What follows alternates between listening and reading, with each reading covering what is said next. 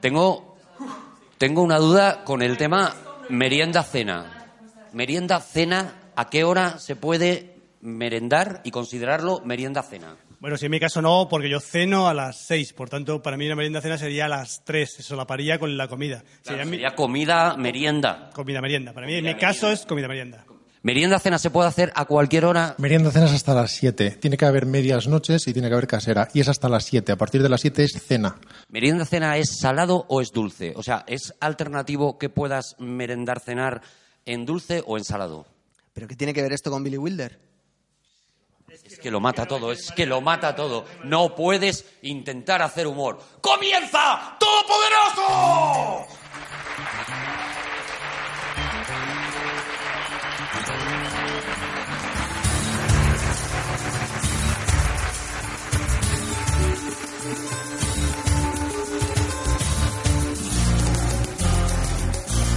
¡Ay, qué maravilla estar otra vez aquí en la Fundación Telefónica! ¡Muchas gracias! ¡Bienvenidos a Todopoderosos!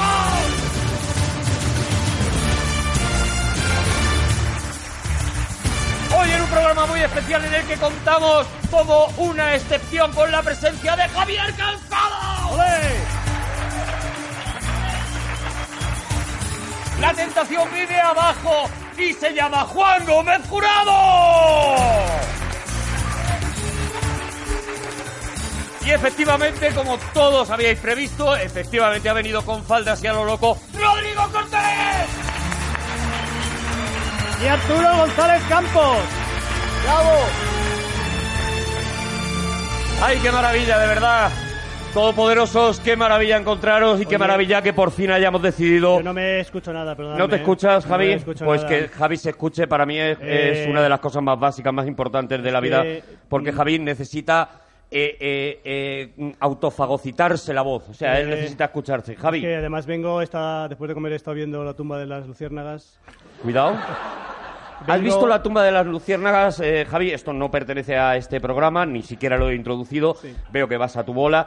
Adelante, eh, pero entiendo también que estás afectado. No, pero di que lo he contado porque al no oírme, si además veo con esta, Claro. con esta actitud, con esta emoción, con esta, con este desastre, con este desastre, porque el- como diría, como diría Rodrigo, Rodrigo Cortés, Sí. Eh, cuando se está muy enfadado con algo o con alguien, que dice que Dios le confunda, ¿sabes? Que es un momento ya de, de agresión absoluta cuando dice, cuando te dice, Javi, que Dios te confunda, ya. No, no, él cuando te dice que Dios te confunda... Pues yo, por favor, Porque es una amenaza muy terrible, Este- ¿eh? O sea, que tú no te has confundido a lo mejor la cantidad de veces. Que Dios te dé de iglesia. Eh, pues eh, escucha, es que... es, eh, es- ¿Qué ha pasado? ¿Qué ha pasado? ¿Ha- ¿Has visto...? eh, eh, Es que si me acordara- Arrancaremos con el tema en algún momento, ¿vale? Takahata, Takaha- Ta- Yaka- Takamata, Ta- Takahata. Takahata. Que Dios, que Dios le confunda a Takamata. Por favor. No es una- estás bien, ¿no? Después de- es que además vengo, vengo y luego he venido por el sol caminando después de ver la película esta. O sea, Claro, es que te han buscado la ruina. que llego aquí Javi. y no me escucho, Dios mío, digo, mi vida no puede ir a peor. Claro, claro. Pero Es que eh, eh, Dios te está confundiendo al final. el otro día quedé, quedé en ver la película, ya sé que esto no es el tema, pero es una No, no es el tema, no hemos podido arrancar el programa todavía. Vamos a tu rollo, Javi, a tu, a tu ritmo, de Bien, verdad. entonces el- el- lo que pasa es que me pro- comprometí aquí con varias personas a que iba a ver la película. Sí. Entonces la he visto y que lo sepáis. Ahora que, que Dios ver, le confunda. Hay dos noticias, una que has visto la tumba de las luciérnagas, otra que has visto una película. Y O sea, además, do- son dos cosas. Y además no es la tumba de las luciérnagas. La que muere no son las luciérnagas. Takahata, cabrón.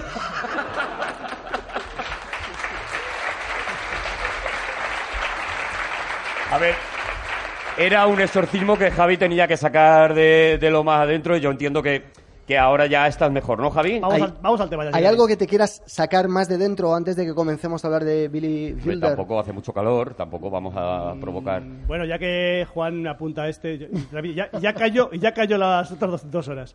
Eh, he hablado con Daniel Day. Eh, ¿Perdón? Ah, con, con Daniel Day Luis. No, Day. yo te lo llamo Ah, Day. para ti es Daniel Day. Daniel Vale. Day.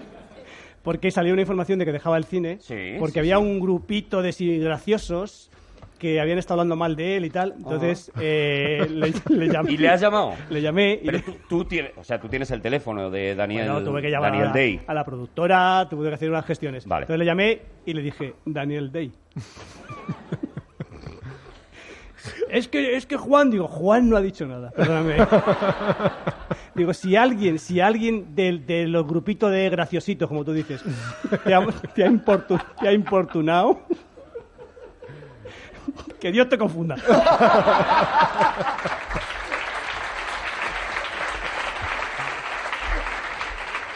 Claro, son muchas cosas, Javi. Llevabas mucho, llevabas mucho. Espero que ahora ya, pues allá. Ya, ahora, ahora escuchar. Ahora ya has echado tu reiki. Bueno, hoy, hoy, hoy vamos a hablar de Billy Wilder. Parece ser, o este era un poco lo, esto era un poco lo previsto, ¿no?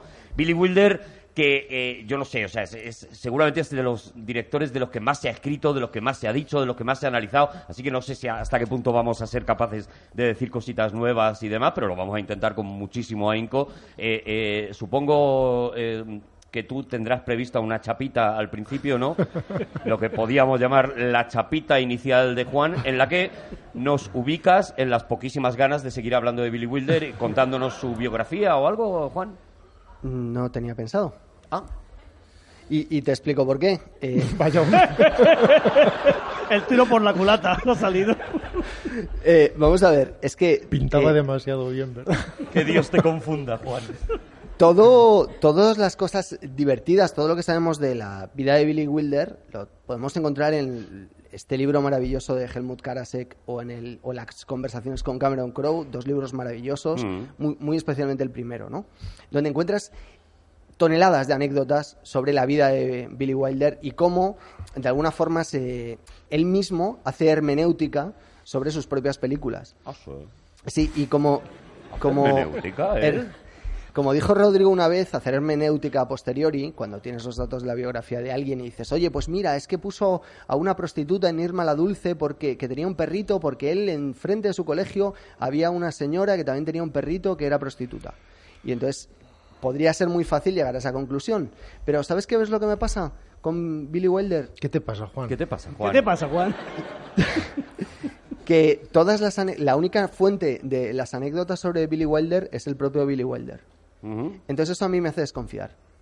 O sea, ¿no te fías de Billy Wilder? ¿Es el scoop que quieres lanzar hoy eh, eh, en el programa? Quiero decir que eh, creo que él, en todas las entrevistas que ha dado, en todas las conversaciones que ha tenido, en los libros que se han escrito sobre él, nos ha plantado una serie de cosas sobre su personaje que son divertidísimas, que son interesantes, que es muy bueno que las conozcan, que la gente lea los libros, pero mm, es que si ya te lo dan hecho, Ya, te ¿Sabes? molesta, ¿no? De alguna claro, manera te está vengo, molestando. ¿no? vengo como un poco enfadado. Quieres por- investigar, ¿no? Quieres investigar. Claro, o sea, yo quieres cuando- irte a su Galicia natal, porque él. él no es- ¿Perdón?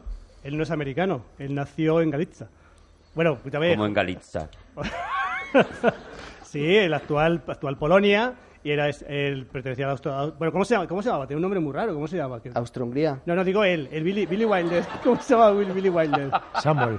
¿Cómo? Samuel. ¿Samuel qué? Eh, Bilder. Vilda.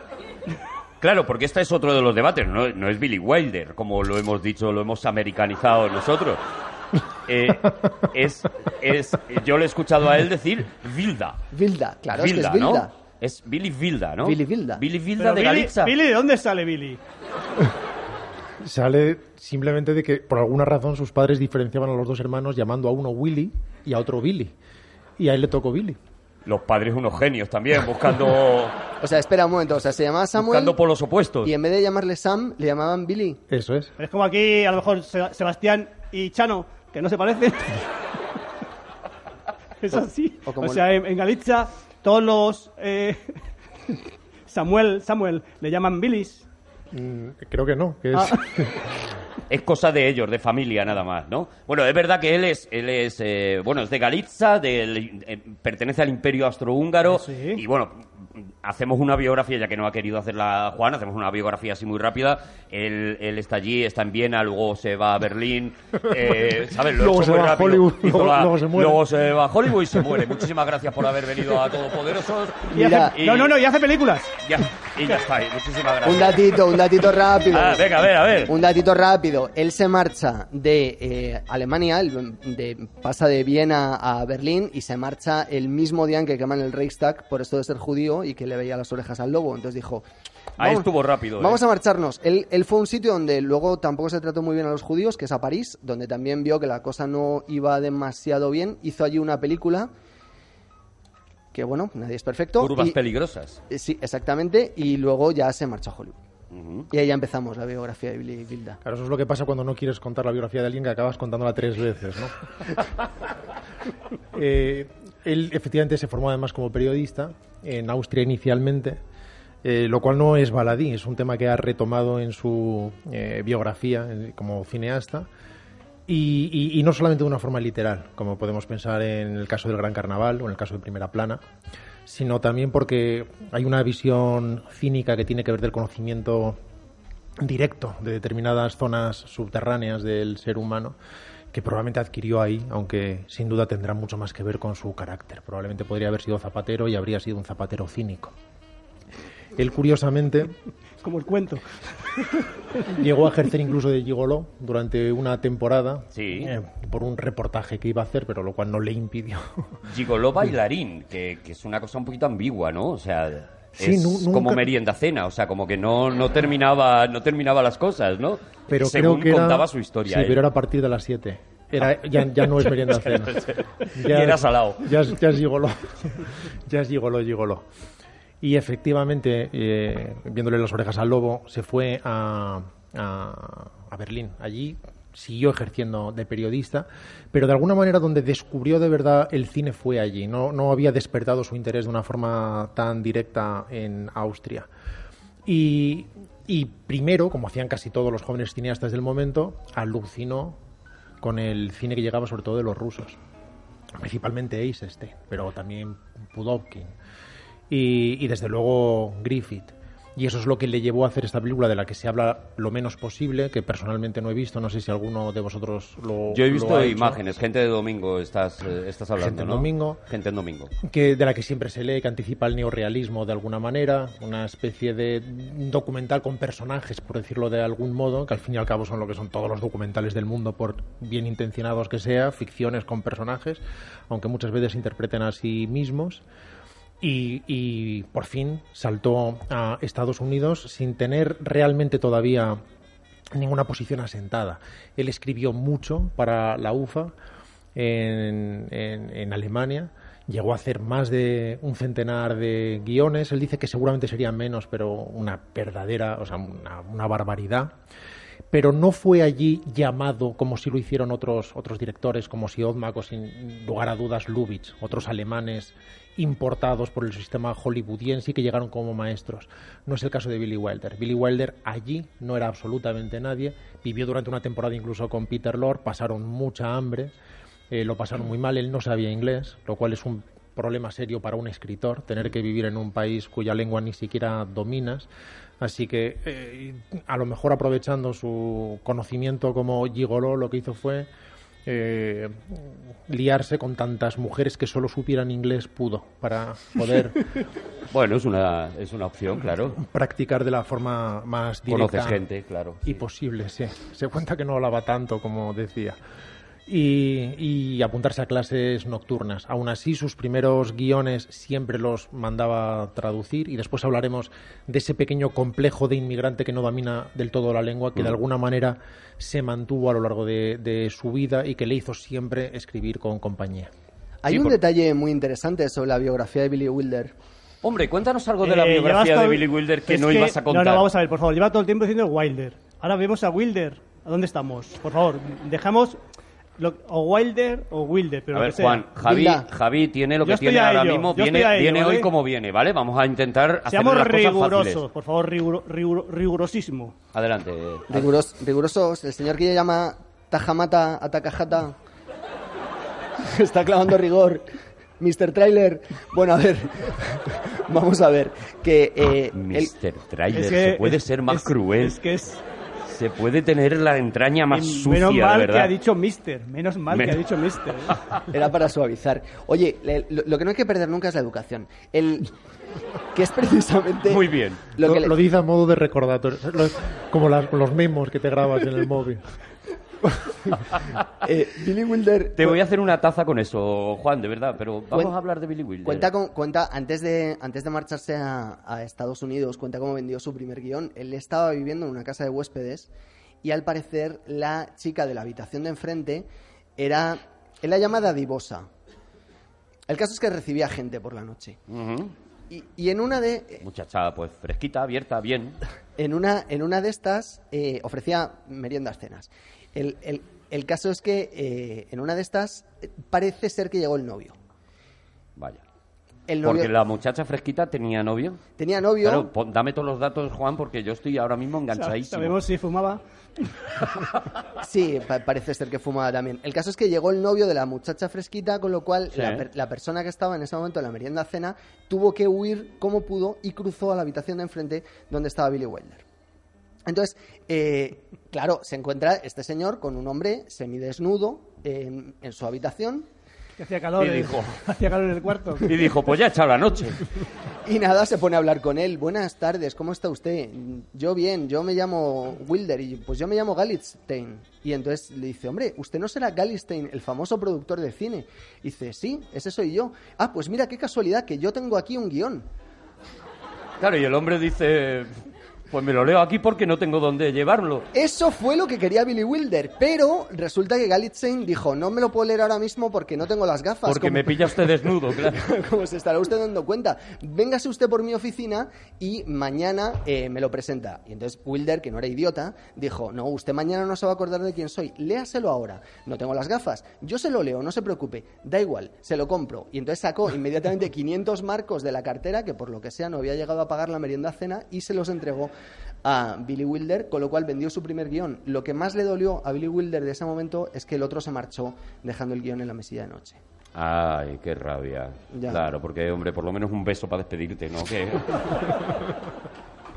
claro, hombre, algo de cariño, ¿no? Son alemanes, son muy fríos. Algo de cariño.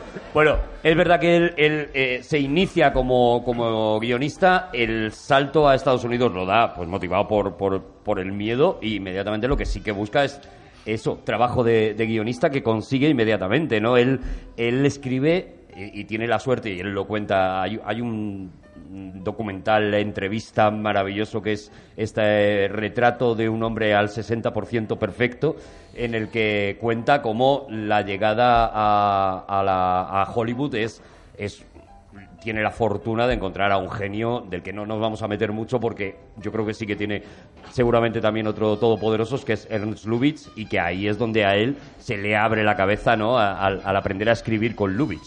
Sí, para no ser exhaustivos y, y excesivamente formalistas, como si siguiéramos una eh, biografía ad hoc, podemos introducir el personaje de Lubitsch diciendo que eh, Wilder no, no, no admitía demasiadas influencias, no, no era la persona más modesta del mundo, por otro lado, y, sin embargo hay dos directores a los que respetó profundamente y de quienes aprendió eh, de forma confesa y, rendida. Uno era Lubitsch, efectivamente, y el otro era Howard Hawks. Tenemos que tener en cuenta que de los primeros guiones que no, no de los primeros guiones que vendió, porque tenemos que tener en cuenta que en el sistema de estudios de aquella época cada estudio tenía más de 100 guionistas a sueldo. Y 100 guionistas a sueldo no es un genio que hace un guion por una pasta y del que se espera una obra maestra, sino gente que va todos los días a las 8 de la mañana, ficha y hace todas las horas necesarias durante el día y se va. Y que no está metido en una historia únicamente hasta que la escribe, sino que de repente le dicen deja esa historia a medias porque la va a coger otro guionista, tú empiezas a escribir otra película, es decir, hay un, hay- era, él mismo lo cuenta como, como una fábrica de coches, ¿no? Y tú hacías lo que te tocaba ese día y... A lo y mejor alguien pule diálogos, otro trabaja solamente en las tramas, uno trabaja durante media película y después es sustituido porque se le reclama en otra parte. Y luego también hay los grandes guionistas, como Ben Hedges, por poner un, un ejemplo, que sí es gente que está muy eh, encumbrada, Encumbrada, sí. muy... Iba a decir endiosada, pero no me estaba refiriendo tanto a su carácter, sino que están muy considerados y que están muy pagados y trabajan en otras condiciones, como le sucedería a él más adelante. Incluso guionistas que son cedidos, como sucedía con La Estrella, a otro estudio. Es algo que le sucedió precisamente a Billy Wilder cuando fue accedido a la Metro para poder trabajar con Lubitsch. Y, y aquí tenemos una tercera figura, ahora hablaremos de lo que estábamos diciendo de Hawks y, y- y de Lubitsch, pero la primera pareja profesional ya se monta en estas circunstancias, que es cuando conoce a Charles Brackett, que haría 11 películas con él, no sé si son 10, 11 películas, seguramente eh, Juan lo sabe, y también el número de cells que, que cada una de ellas implicaba. Creo que son 11, pero tengo dudas ahora. Me has hecho dudar. Tú eres la única persona en el mundo que me hace dudar. No es, no es exactamente un orgullo, Juan. Hoy, hoy son todo frases, ¿eh? Hoy son todo frases de póster lo que tiene, lo que que la- tiene Juan, ¿eh? La Qué única, maravilla, la única persona o, o una de las pocas personas que... te- ¿Has dicho la única? La única. La única. Eres Mr. Wonderful, de verdad, ¿eh? Y muy pronto, antes de que se los llevara Lubitsch, empezaron a destacar en ese sistema de escritura. Mm. Era una pareja con un talento único que se compenetraba de una forma maravillosa. Además, Sí, porque Brackett creo que era un tío súper elegante, era una, una persona hipermedida eh, y con unas, eh, con unas eh, eh, formas de, de comportarse absolutamente aristocráticos o casi aristocráticos, mientras Wilder pues era un tío bastante, bastante golfete, ¿no? Y sin embargo de lo- esa suma... Lo opuesto a él, porque era un gentleman, era un caballero de la Ivy League, era un caballero que había estudiado en el, en el este de Estados Unidos y que precisamente lo que él quería era un poco cosas que significaran cosas. O sea, guiones que significaran algo, flotar un poco por encima del ambiente y claro, eso se choca con una personalidad pues de chico de barrio como, como la de Wilder. sí, que está eh, empeñado sobre todo en contar, en narrar por encima de todo, sin necesidad de transmitir ningún mensaje, al menos de forma obvia. También llegaremos, también llegaremos ahí. Y precisamente esta pareja enormemente talentosa es la que Lubitsch se lleva consigo. Le costó mucho además trabajar con Wilder porque él tenía un enorme éxito y le costaba mucho trabajar con alemanes para no ser acusado de nepotismo. Así que fue el talento de Wilder el que hizo que pudiera derribar esas reservas mentales. Para Lubitsch escribió dos películas maravillosas, Ninochka y La octava mujer de barba azul. A mí personalmente me gusta aún más La octava mujer de barba azul. Me parece una, una película magnífica, eh, llena de gas, con una sutileza increíble y en la que ya empiezan a medirse eh, los eh, juegos de réplicas y contrarréplicas a la velocidad del rayo que después serían marca de fábrica de Billy Wilder. Y algo por lo que luchaba siempre Wilder es por estar en set con estos maestros. Con él en estas dos películas y con Howard Hawks en Bola de Fuego. ¿Recordáis Bola de Fuego? Con Gary Cooper y la de los viejos Barbara profesores, Stanwyck. de la que después hizo un... Esa versión de Blancanieves y los siete enanitos, pero llevado al mundo del jazz y, y- y con una, lo que tú dices, con unos diálogos absolutamente magistrales, ¿no? Y de la que Hawks hizo un remake, el mismo Hawks hizo un remake de su propia película en forma de musical con Danny Kaye, que sería Nace una canción. Pues aunque él casi nunca podía estar en los rodajes de los directores en términos generales, porque enseguida le ponían a ordeñar sus ubres como al resto de escritores, en el caso de Lubitsch y Hawks sí que tuvo la oportunidad de estar en el set. Y de Lubitsch admiraba, como de absolutamente nadie, consideraba que era el, el único verdadero genio que había conocido, que era imposible remedar su arte, este juego increíble de sugerencias, es conseguir que a partir de una puerta cerrada la gente empezara a llorar de risa porque imaginara lo que sucede dentro, o la capacidad para no mostrar el toque Lubitsch, el famoso toque Lubitsch, que la gente no viera cosas de forma obvia, pero que conectara los puntos, eh, convirtiendo la sofisticación en, en hilaridad. Y él dice que a lo largo de su carrera varios directores han conseguido pequeños momentos, pequeños instantes que remedaban en parte en sus mejores cotas lo que había conseguido Lubitsch, pero que nadie podía desarrollar ese, ese él él ese lo arte, explica muy bien arte. las frases de Billy Wilder son, son siempre están siempre muy medidas como buen escritor que precisamente ha aprendido a medir los diálogos no y él lo explica muy bien. El toque Lubitsch dice la mayoría de los directores te dicen dos y dos son cuatro y Lubitsch solo te dice dos y dos y te deja que tú cierres eh, eh, que cierres esa historia, ¿no? Y eso es lo que le lleva a él a colgar ese cartel eh, que hemos visto, los que hemos visto alguna vez fotos del despacho de, de Billy Wilder, en el que pone cómo lo hubiera hecho Lubitsch, ¿no? Que era su referente. Hay algo muy bonito que decía de Lubitsch, que es que él era el mejor de los guionistas. Decía que a lo largo de su carrera no había firmado un solo guion, porque eso es lo propio en el sistema de estudios. En general, muchas veces los directores se implican en el desarrollo de los guiones y aportan muchas cosas, pero no lo firman porque se supone que eso forma parte del trabajo de dirección. Se da por sentado, no es necesario firmarlo. Y él dice que era el mejor de los guionistas, el que tenía mejores réplicas, el que tenía mejores ideas, el que desarrollaba los mejores giros y el que venía con más exuberancia eh, proporcionando soluciones. Y decía que el otro director era Howard Hawks, de quien él admiraba muchísimo su capacidad ingeniera, la absoluta precisión con la que ponía en orden los elementos narrativos y cómo los llevaba adelante como un coronel con mando en plaza. Hombre, tenemos... Sí, ha dicho, Juan, ha dicho, Javi. ha dicho dos veces, Rodrigo, la palabra hila- hilaridad. Y yo creo que, que es una, desde mi punto de vista, es una exageración grande mm, decir, hablar de hilaridad en las películas de Lubitsch. Ah, cuidado. Yo creo que las películas de Lubitsch son eh, semi-graciosas. Sea, son películas divertidas, pelicu- películas que te que tienes la sonrisa todo el tiempo en, todo el tiempo en la boca, lógicamente, y afortunadamente tener en la boca la sonrisa.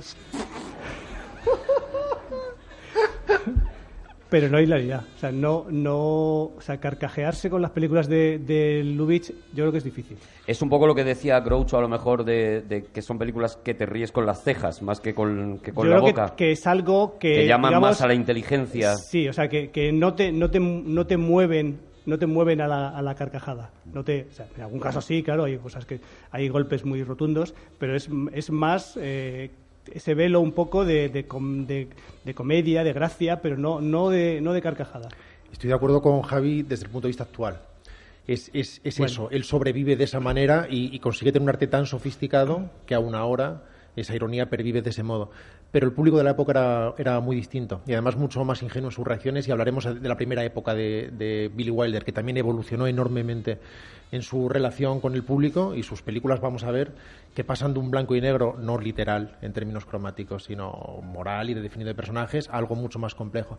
Y las reacciones del público popular, porque si Lubitsch era popular es porque gustaba a todo el mundo, a gente iletrada y a gente muy formada, que es lo que conseguía el cine clásico más taquillero por otro lado. Es como llegar a muchas capas a la vez.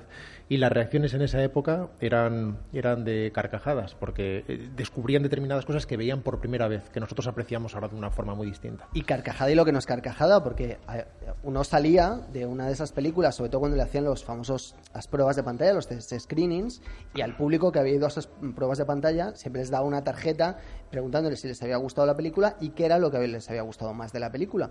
Y cuenta, cuenta Wilder precisamente a Harasek que una de sus tarjetas favoritas, que él conserva con muchísimo cariño, es la que dice, la no recuerdo qué película era, dice, la película me ha gustado mucho, me he reído tanto que me he hecho pis en la mano de mi novia. Vale. ¿No os parece, al hilo de Mejor eso? crítica que esa no vas a Claro, encontrar. decir, eh, eso sí la- Ojalá, ojalá un comentario vuestro así en Twitter, de Es- verdad. ¿eh? ¿No, ¿no os parece al hilo, al hilo de esto que en las películas cuando la- el- el patio de butacas se ríe de algo, se ríe demasiado? Sí. ¿No os parece que se están riendo O sea, demasiado? pero dices cuando filman Sí, sí, están a filmando gente un patio, un riéndose, patio, eh, sí. riéndose frente a lo que sea, frente a una película, frente a una obra de teatro y tal. Se ríen, como dices, muy exagerado, ¿no? dices un poco de vous plaît.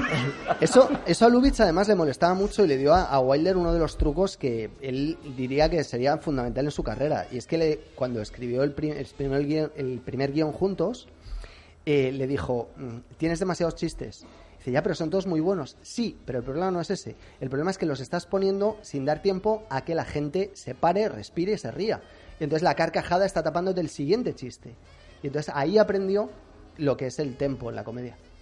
Hombre, hoy tenemos a Javier cansado y, vamos a aprovecharnos de eso precisamente, ¿no? ¿Tú crees que sí que de verdad tiene que haber un tempo para la comedia? O sea, ¿tú, crees que sí puede llegar Bueno, en yo- un texto a sobrar chistes? Eh, abrimos paréntesis. Yo creo que el espectador de cine es mucho más, eh, ¿cómo decir?, mm, más amable con el humor que el otro tipo, otro tipo de espectador. El- la- la- me refiero a la misma persona. La misma persona que va al cine es mucho más condescendiente con una película de humor que una, esa misma persona si va a ver una obra de teatro o si va a ver una- un cómico. Ajá. Digamos que las películas de, vamos a decir, comedia, las películas que te mueven a la sonrisa, a la risa, como, como lo queramos definir, esas películas eh, al espectador le bastan con reír cinco o seis veces. Ya, ya le es suficiente. Ya le parece que, que está satisfecho su cuota de, su cuota de, de humor. Sin embargo, si tú en un espectáculo en directo, por supuesto, en una obra de teatro, das seis, seis carcajadas, es un fracaso rotundo.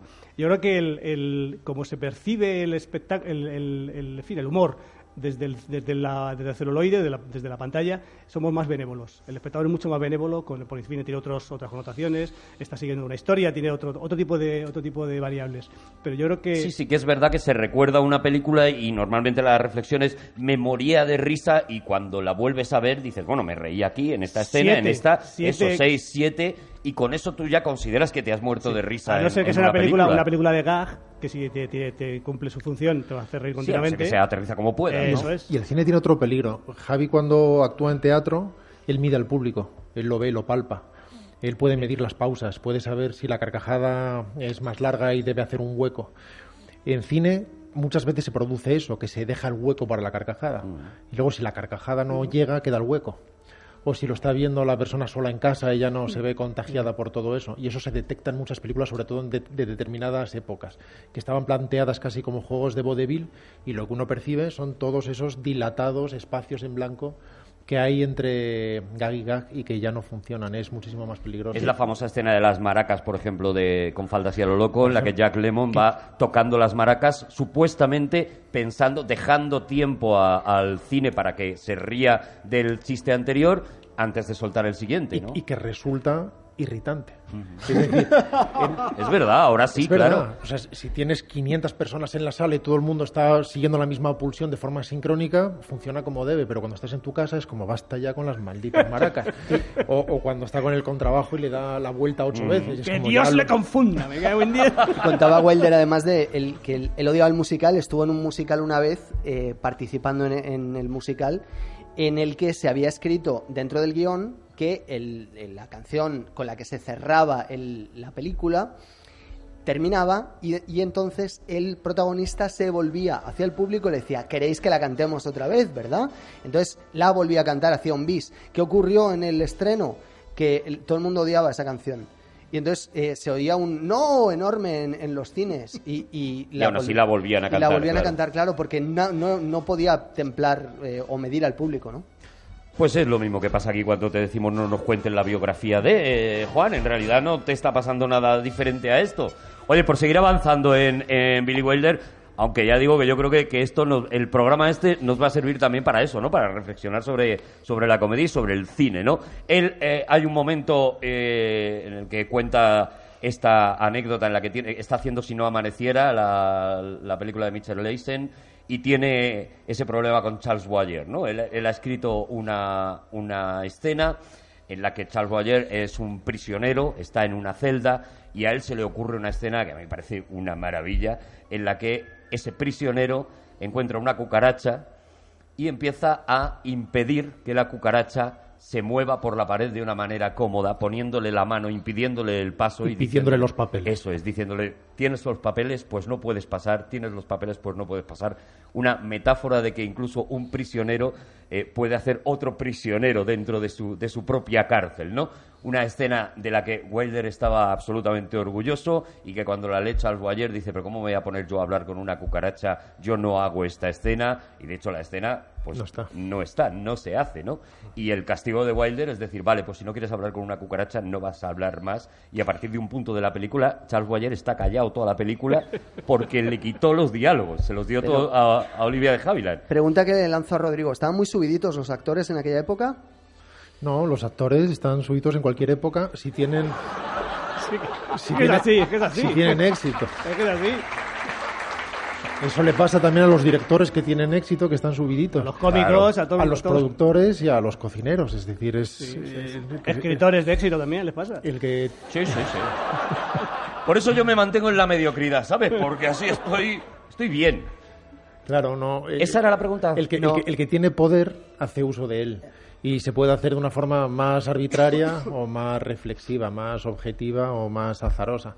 Pero en general eh, funciona así. Y también el que usa su poder o lo ejerce de una forma más arbitraria, pues tiene un montón de gente esperándole para cuando llega la cuesta abajo, claro. Era la pregunta y no tiene respuesta, o sea, no tiene resolución ni nada, ¿no? Era... Quería saber qué opinaba. Esto, de alguna es, eh, no no digo que sucediera a partir de eso, ¿no? Porque vamos a volver a evitar lo de crear hitos históricos como si conociéramos la vida de alguien cuando en realidad solo nos quedan sus anécdotas, que responden también a una labor de marketing en gran medida.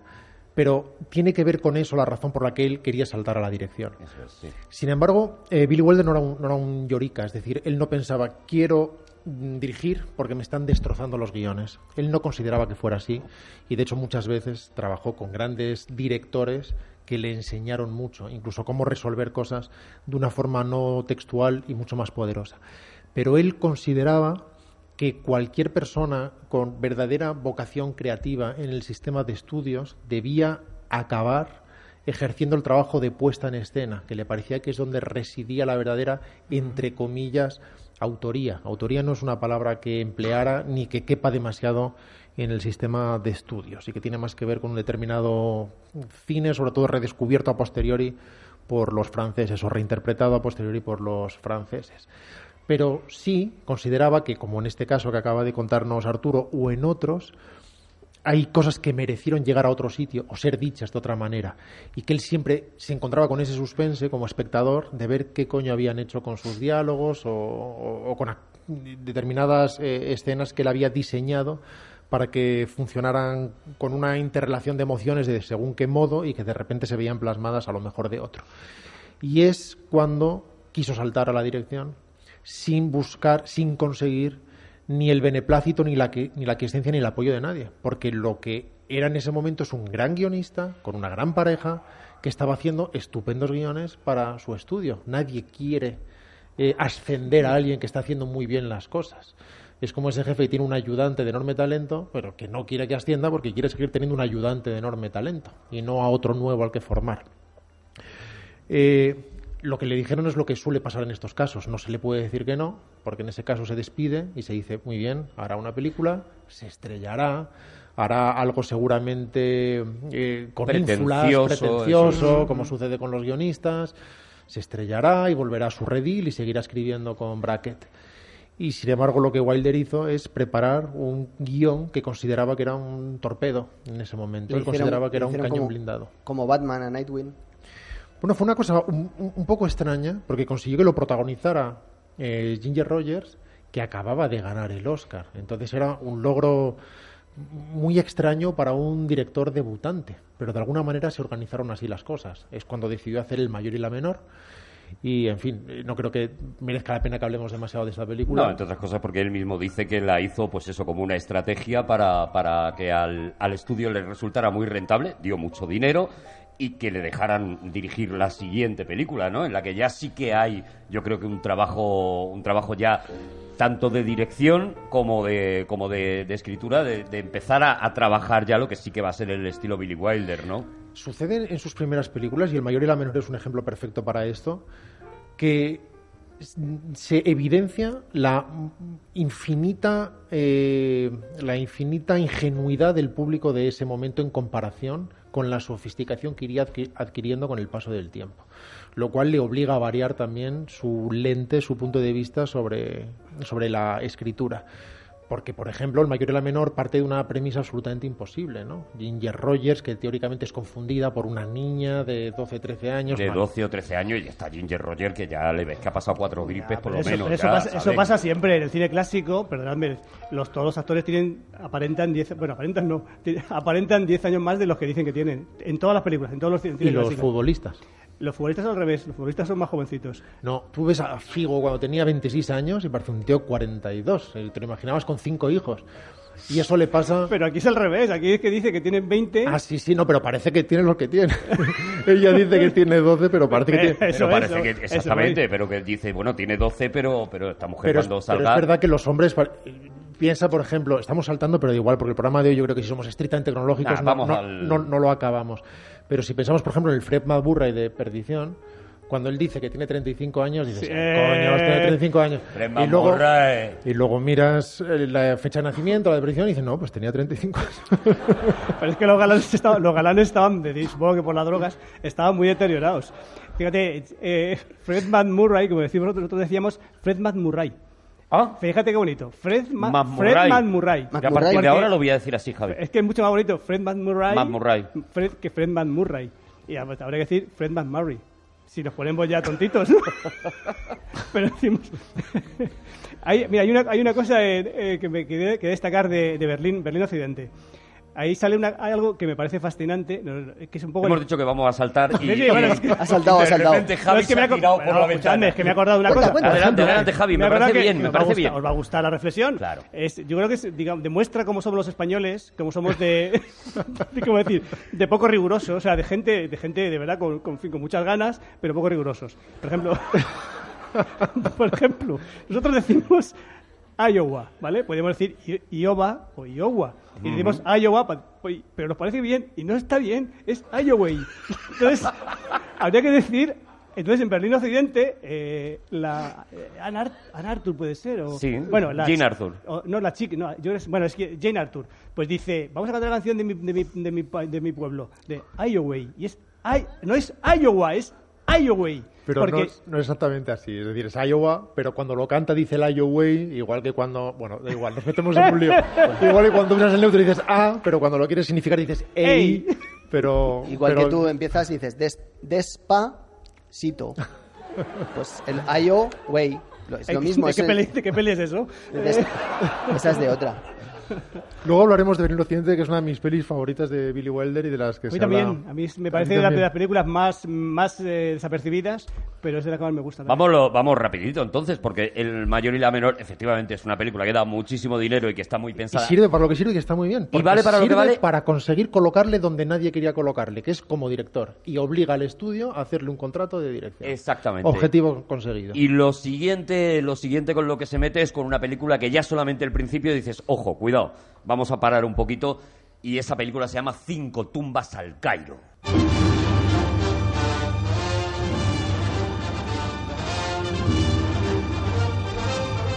que tiene una de las escenas iniciales más espectaculares de la historia del cine y yo creo que para sí la quisieran pues eh, pues Spielberg o cualquiera de los de los grandes genios, ¿no? Además, fíjate qué interesante. Han sonado esos primeros compases de la banda sonora. Parece una película de romanos, ¿verdad? Ujú, Sí. Y no en vano la banda sonora es de Miklos Rozsa. De Rocha. eh, compositor de Ben-Hur, por ejemplo, y que trabajaría con él muchas veces, sobre todo al principio de su carrera y curiosamente al final de su carrera, con algún salpic. y, y- y probablemente mejor, con más genio y al final de su carrera, que cuando estaba mucho más formado y mucho más maduro como compositor. Pero perdonad por el inciso y seguimos adelante. No, nada, simplemente nombrar el principio de esta película y cómo ahí ya, eh, no sé si la tenéis fresca, y- pero ahí sí que ya se ve, pues eso, ¿no? La- No es que, Eh, fres- perdona, es que Javi. fresca, fresca fresca de cuando estamos hablando.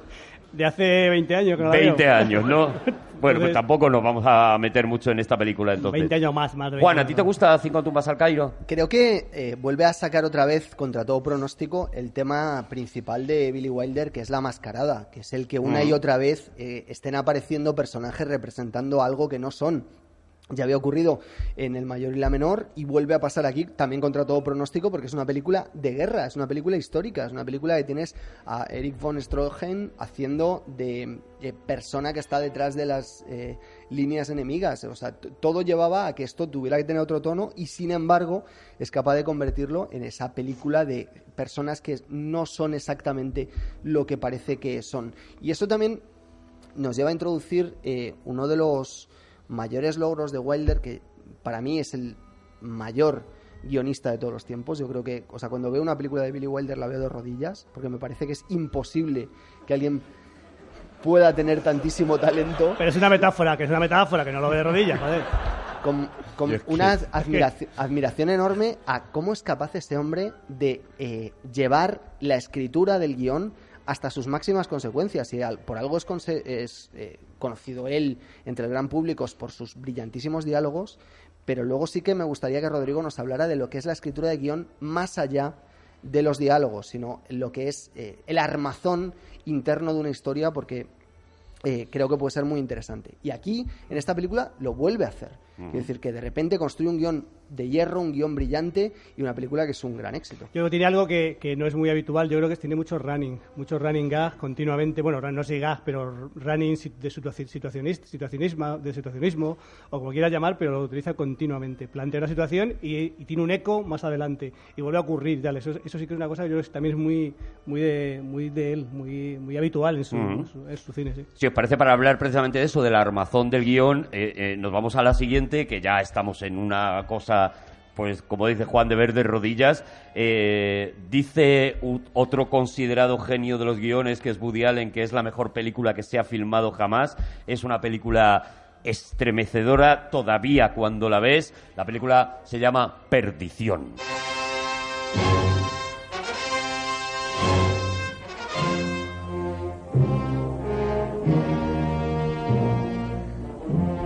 Es que Arturo, el salto es enorme. Claro. Ahora mismo conocemos a Billy Wilder especialmente por sus comedias. Cuando la gente piensa en Billy Wilder, inmediatamente piensa en esos eh, diálogos vitriólicos y sulfúricos y, y- y- y crueles, pero enormemente divertido.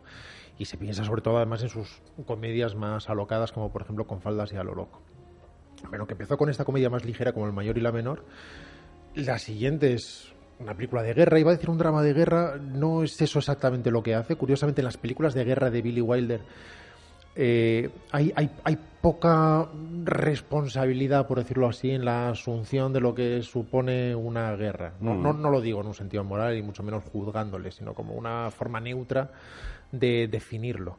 Después hablaremos, por ejemplo, de Traidor en el infierno y sucede lo mismo. Está llevada prácticamente como una comedia. De una la forma... guerra es una ubicación en donde él coloca una historia normalmente, ¿no? No es, no es una película sobre la guerra en sí. Cinco tumbas al caer es mucho más una película de, de Agatha Christie en cierto sentido, hasta, hasta cierto punto. Es como un pequeño misterio que hay que tratar de desvelar. Mm.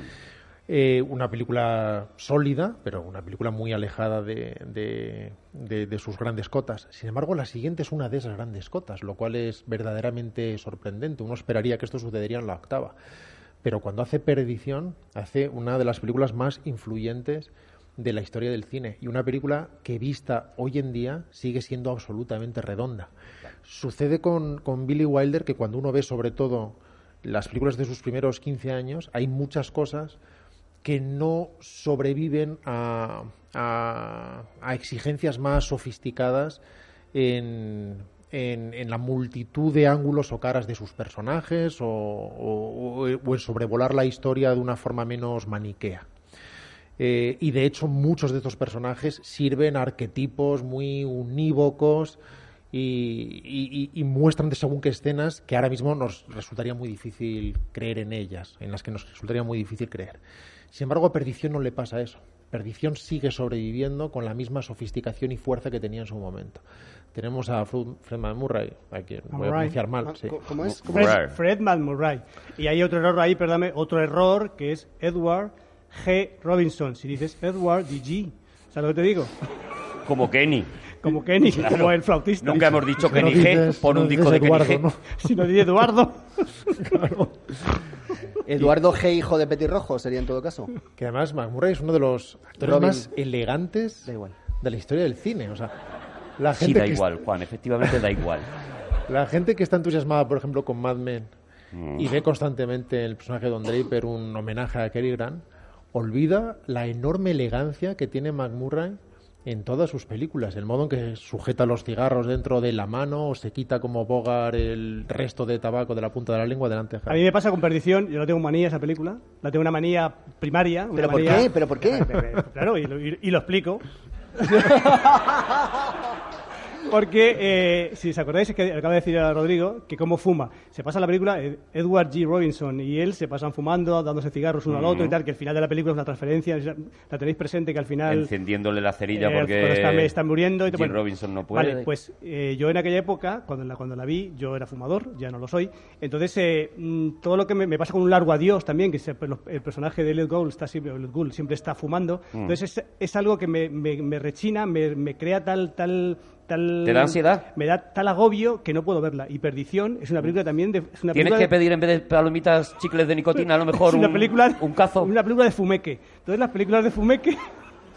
A ver, no Me- te gustan. me- De Daniel Day-Lewis no te gustan. Él, pero de eso- pero dibujos eso- pero eso animados no te gustan. Y de que gente que fuma tampoco te Pero me gustan. estoy cor- con los dibujos Javi, los- si me es que estoy no... corrigiendo. Con los dibujos me estoy corrigiendo. En Casablanca lo tienes que pasar fatal, porque... Fuman menos. Fuman, en ¿Pero perdición. qué dices? ¿Se encienden uno con el siguiente? Pues, pero solo, solo Bogart, aquí es que fuman todos. Claro, que es lo que a él le sienta mal, que fumen todos, ¿no? Fíjate que, que no inaugura el cine negro, porque La jungla de asfalto tiene por lo menos tres años, por ejemplo. Mm, Sí, ¿no? Howard Pelis- Hawks ya había, ya había abierto. Howard Hawks con pelis de Walls, pero, pero sí que es una película seminal, porque esta es la verdaderamente influyente y prácticamente es la que hace nacer un subgénero en gran medida y establece las reglas del género e influyó durante décadas también la escritura televisiva. Es curioso porque basándose en una novela de Kane que había vendido antes El cartero siempre llama dos veces, pero que aún no había sido rodado, otro clásico ¿no? de Ty Garnett que se haría posteriormente. Sin embargo, para su adaptación, en lugar de trabajar con Brackett, que era su, su guionista de su co-guionista de guardia y de cabecera, llama al otro gran escritor de, de serie negra, que es Raymond Chandler, con el que tuvo además una relación muy muy tortuosa. Pero él consideraba que ese hijo de puta borracho tenía un talento inmenso, del mismo modo que Raymond Chandler se dio cuenta que jamás había escrito un guion tan bueno como Bajo la fusta de Billy Wilder, que le hizo la vida muy, muy difícil. Los dos se irritaban mutuamente y de aquella, de aquella pugna es de donde sale, de donde sale ese guion perfectamente medido, ¿no? De hecho, Brackett no quería hacer esa película precisamente por, precis- por lo que esta película se convierte en lo que ha dicho Rodrigo, en una película seminal, una película que cambia todo el cine negro a partir de esa película. Y es porque los personajes eran malos, los protagonistas eran gente chunga, y no gente chunga de lampa, no, eran dos personas normales, de clase media, que deciden cometer un asesinato. Y claro, eso, eh, mm, percibido en la mentalidad de aquella época, era algo que no era asumible. Decías, no, pero yo, es, es que esto, esto es sucio, esto es vil, esto es el vicio puro y duro, el que la gente, de repente, porque se han enamorado mm, y quieren cometer adulterio y ganarse una pasta, decidan matar a otra persona. No voy a contar más de la película, pero porque solo he contado los primeros 20 minutos y el pero el, el cambio que supone eso en la mentalidad es brutal. Y precisamente el hecho de que sea Chandler al que como dice Rodrigo le maltrató le hizo muchísimo bullying. Cada vez que Chandler ab- abría la boca eh, Billy Wilder le decía ya estás otra vez Raymond y, y cosas así que al final hacen que una persona por dentro vaya guardando odio odio odio y, a- y acabe Juan, esta- te, eh, vuelve con nosotros, Juan, cuando puedas, ¿vale? y acabe estallando Vuelve de tu infancia, Benjamin Button. se- acabaron acabaron odiándose mutuamente sobre todo Chandler al otro porque En el recreo, porque le tenía muchísima envidia. Porque le daba así un trozo de bocadillo, pero le ponía el dedo para no, para que no mordiera más allá de ahí. y solo porque él leía en el recreo mientras los demás jugaban al fútbol, le llamaban empollón. Y yo nunca he entendido qué hay de malo con eso. Quiero decir, ¿por qué, Claro, claro que sí, que por sí. qué, no, ¿por qué no puedes leer en el recreo? Claro. La cuestión es, Nuestra solidaridad con el niño Raymond Gómez Jurado. la cuestión es que Chandler eh, mm, venía de un profundísimo alcoholismo y sin embargo como... Bueno, venía, permanecía Bueno, y se dirigía. Digamos que estaba allí, ¿eh? Había pillado la línea circular, ¿vale? De hecho, él, él una de sus principales quejas contra, contra Perdición es que no le invitaron al preestreno de la película. Billy Wilder dice, por supuesto que le invitamos, pero estaba borracho debajo de la barra del Oblats cuando, cuando fue el preestreno, ¿no? Efectivamente, él se pasó borracho casi todo la escritura del guion, pero aún así hicieron juntos el que probablemente es el guion más perfecto de la historia del cine negro. Hay momentos espectaculares y yo por lo menos he aprendido a ver, eh, con esta película he aprendido, es una de ellas por lo menos, en la que he aprendido a ver la literatura que puede haber en un guion. Es decir, que un guion, aparte de ser la excusa para que unos, a unos personajes les pasen cosas, debajo puede haber una literatura de altísima calidad, ¿no? Yo recuerdo, por ejemplo, esa escena cuando Barbara Stanwyck baja las escaleras, nada más conocerse los dos, baja las escaleras con esa pulsera colocada en el tobillo. En aquella época eso era, eh, eh, eh, era visualmente era un canto de, de qué tipo de mujer era Bárbara Stanwyck y cuando ella le mira y le dice, caballero, le recuerdo que hay un límite de velocidad en este estado. Con eso estaba dicho absolutamente todo, ¿no? Ahí es donde yo vi por primera vez, o, o- o una de las películas en donde yo vi que, que las películas también se pueden leer, le ¿no? Literariamente. ¿Qué límite cree usted que es? Dice 45. ¿Y a cuánto cree que voy? Dice, yo diría que a 90. maravilla. Y, y eso es todo, toda la película es así. Y eso es muy Chandler. O sea, porque Chandler es el rey de los personajes y el rey de los diálogos. Si tú lees las novelas de Chandler, de Philip Marlowe, y en gran medida, incluso por estructura, tiene más que ver con, con- Chandler que con el propio Kane, en quien se basa la, la película. Las tramas importan más bien poco y sin embargo la textura de la atmósfera, los personajes y sus diálogos lo son todo. Es esta película que empieza con un off que con el paso del tiempo se acabaría proscribiendo y que sin embargo se acabó convirtiendo casi en una autoparodia del cine negro. Cualquier historia de cine negro empieza con la reflexión de o el detective eh, venido a menos, o en este caso el agente de seguros contando su historia, en este caso en flashback. Algo que resulta muy interesante en el caso de Wilder, porque aunque es una película que de forma canónica habría sido de gran giro final, sin embargo, empieza explicándote el final, como sucede con El crepúsculo de los dioses, es. por ejemplo. Se Sí. quita de encima toda esa presión, no le interesa sorprender a nadie, él no quiere jugar a, a Hitchcock, salvo en Testigo de Cargo, que es la película más hitchcockiana que tiene, y lo que hace es empezar desvelando clarísimamente quién ha matado a quién, eh, qué ha sucedido, que la cosa ahora- no va a acabar bien y después ¿Cómo- cómo ha el interés es ¿Cómo hemos llegado a hemos No estéis en esa tensión porque lo que necesito es, es que estéis en los personajes y que estéis en, la, en los diálogos, ¿no? que- es que ya se ha quedado un poquito, ha quedado un poquito atrás, pero esa escena que comentaba Arturo es preciosa porque es una escena muy metafórica además, y es que está ella en el cielo, es una diosa que baja donde está él, entonces va bajando por la escalera y dice, mira, vengo al mundo terrenal, vengo a verte a ti. Claro, él es un currito que viene ahí a contratar un, y él- un y él- seguro y ella es una, ese- una ese diosa. claro ¿no? te indica y dice, este, claro, este, esta muchacha va a hacer lo que quiera con este O- muchacho. claro. ojo que no estamos. No, no Bueno, es- muchacho, Fredman Murray, cuidado. Ojo que no solo, no solo es una revolución por la manera en la que se escribe, cómo se presentan los personajes, unos personajes totalmente inesperados, sino también un- por la manera en la que se filma la película. Hasta ese momento, las películas eh, se solían filmar en unos eh, en estudio, con un forillo detrás, y pasaban cosas delante. Las películas, eh, lo que a él le, le molestaba, por ejemplo, a Wilder de las películas de Warner y de Paramount es que eran, como él las llama, muy limpias, demasiado perfectas. Entonces él tiene la, la brillante idea de decir, vamos a filmar esto en un escenario natural, en una casa, las paredes las vamos a pintar de amarillo. Si era en blanco y negro la peli da igual, el amarillo queda más sucio en el blanco y negro. La llena de polvo la casa lo convierte en la prisión que está suponiendo realmente para el personaje de Barbara Stanwyck. Y como le obsesiona tanto que la luz sea hasta física, le obliga a su eh, ingeniero de atrezzo eh, a que consiga que la luz se refleje de una determinada manera esparciendo polvo de plata antes de que empiecen a filmar, que es la manera en la que consigue esa, esa luz casi eh, rembrandtiana, ¿no? Que, que lo- tú Uy. ves... La hago yo, la hago yo, que no, no teníamos tiempo. femenino no, no, la no, no cuenta, no puntúa. No puntúa. No. Eso lo, decide- eso lo lleva todo Rodrigo, así que no, no, no te puedo decir nada.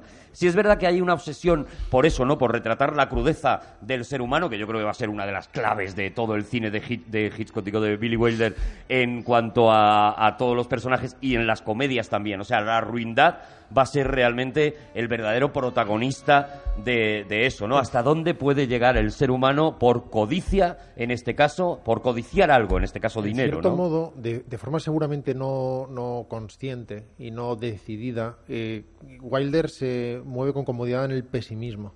Y es curioso porque es uno de esos directores que fuerzan muchas veces los finales felices. Mm. Y, y trufan muchas veces de finales felices imposibles sus películas.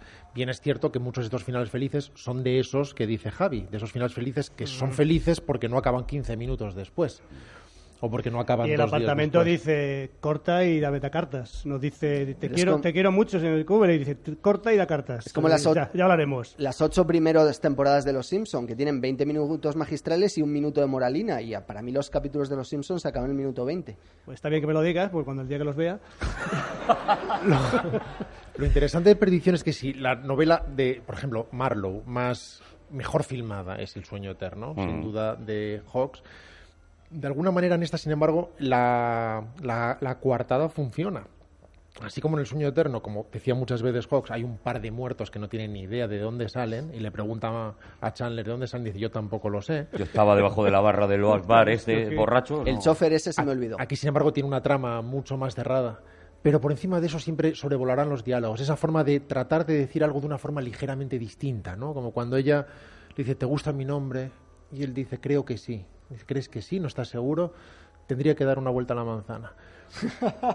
Esa forma de obligar al espectador a hacer un determinado ejercicio porque no se dicen las cosas de forma literal. Y es que la película es un festival de eso, desde Sí, el sí, principio sí. hasta el fin. Y no hay cada una sola- frase, es que la primera Hiper- frase es como podía imaginar que el asesinato olía a Madreselva. Eso es. Que es, que es una frase ya magistral y que para mí ya pasa a formar parte de lo que decía antes, de la literatura. O cómo con solo tres palabras es capaz de reflejar eh, que todos se están entendiendo perfectamente. La escena en la que Barbara Stanwyck y Fred McMurray, ¿lo he dicho bien? Anne Murray.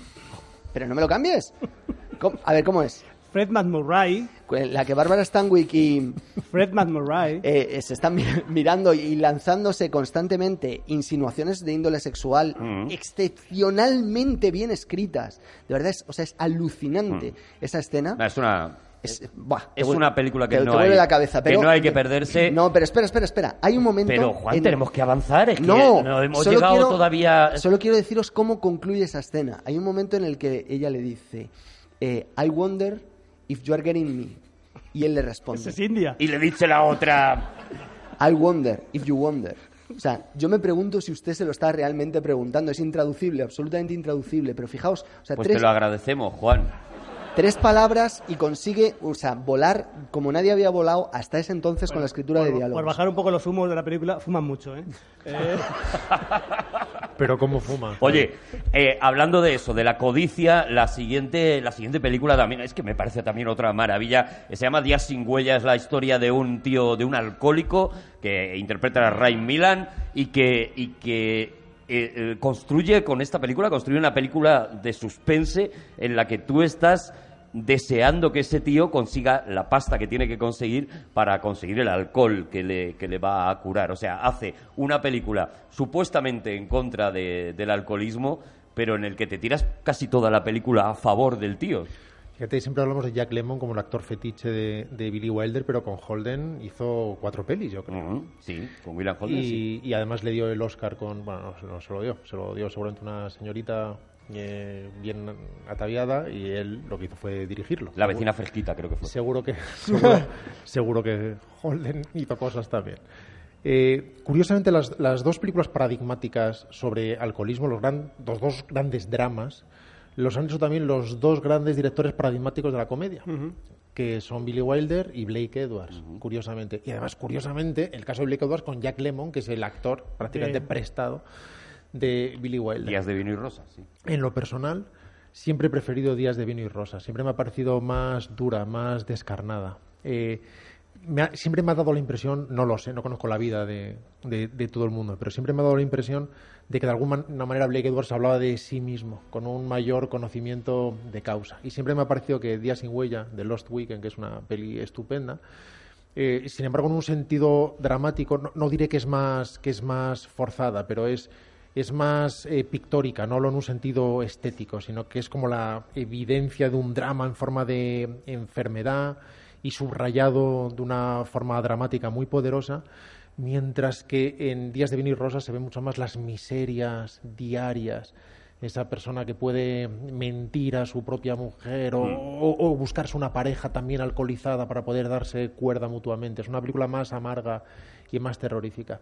Pero, pero en estas películas lo que empieza a demostrar es un pulso cada vez mayor como, como director, en- eh, que, que siempre ha desarrollado con gran simpleza.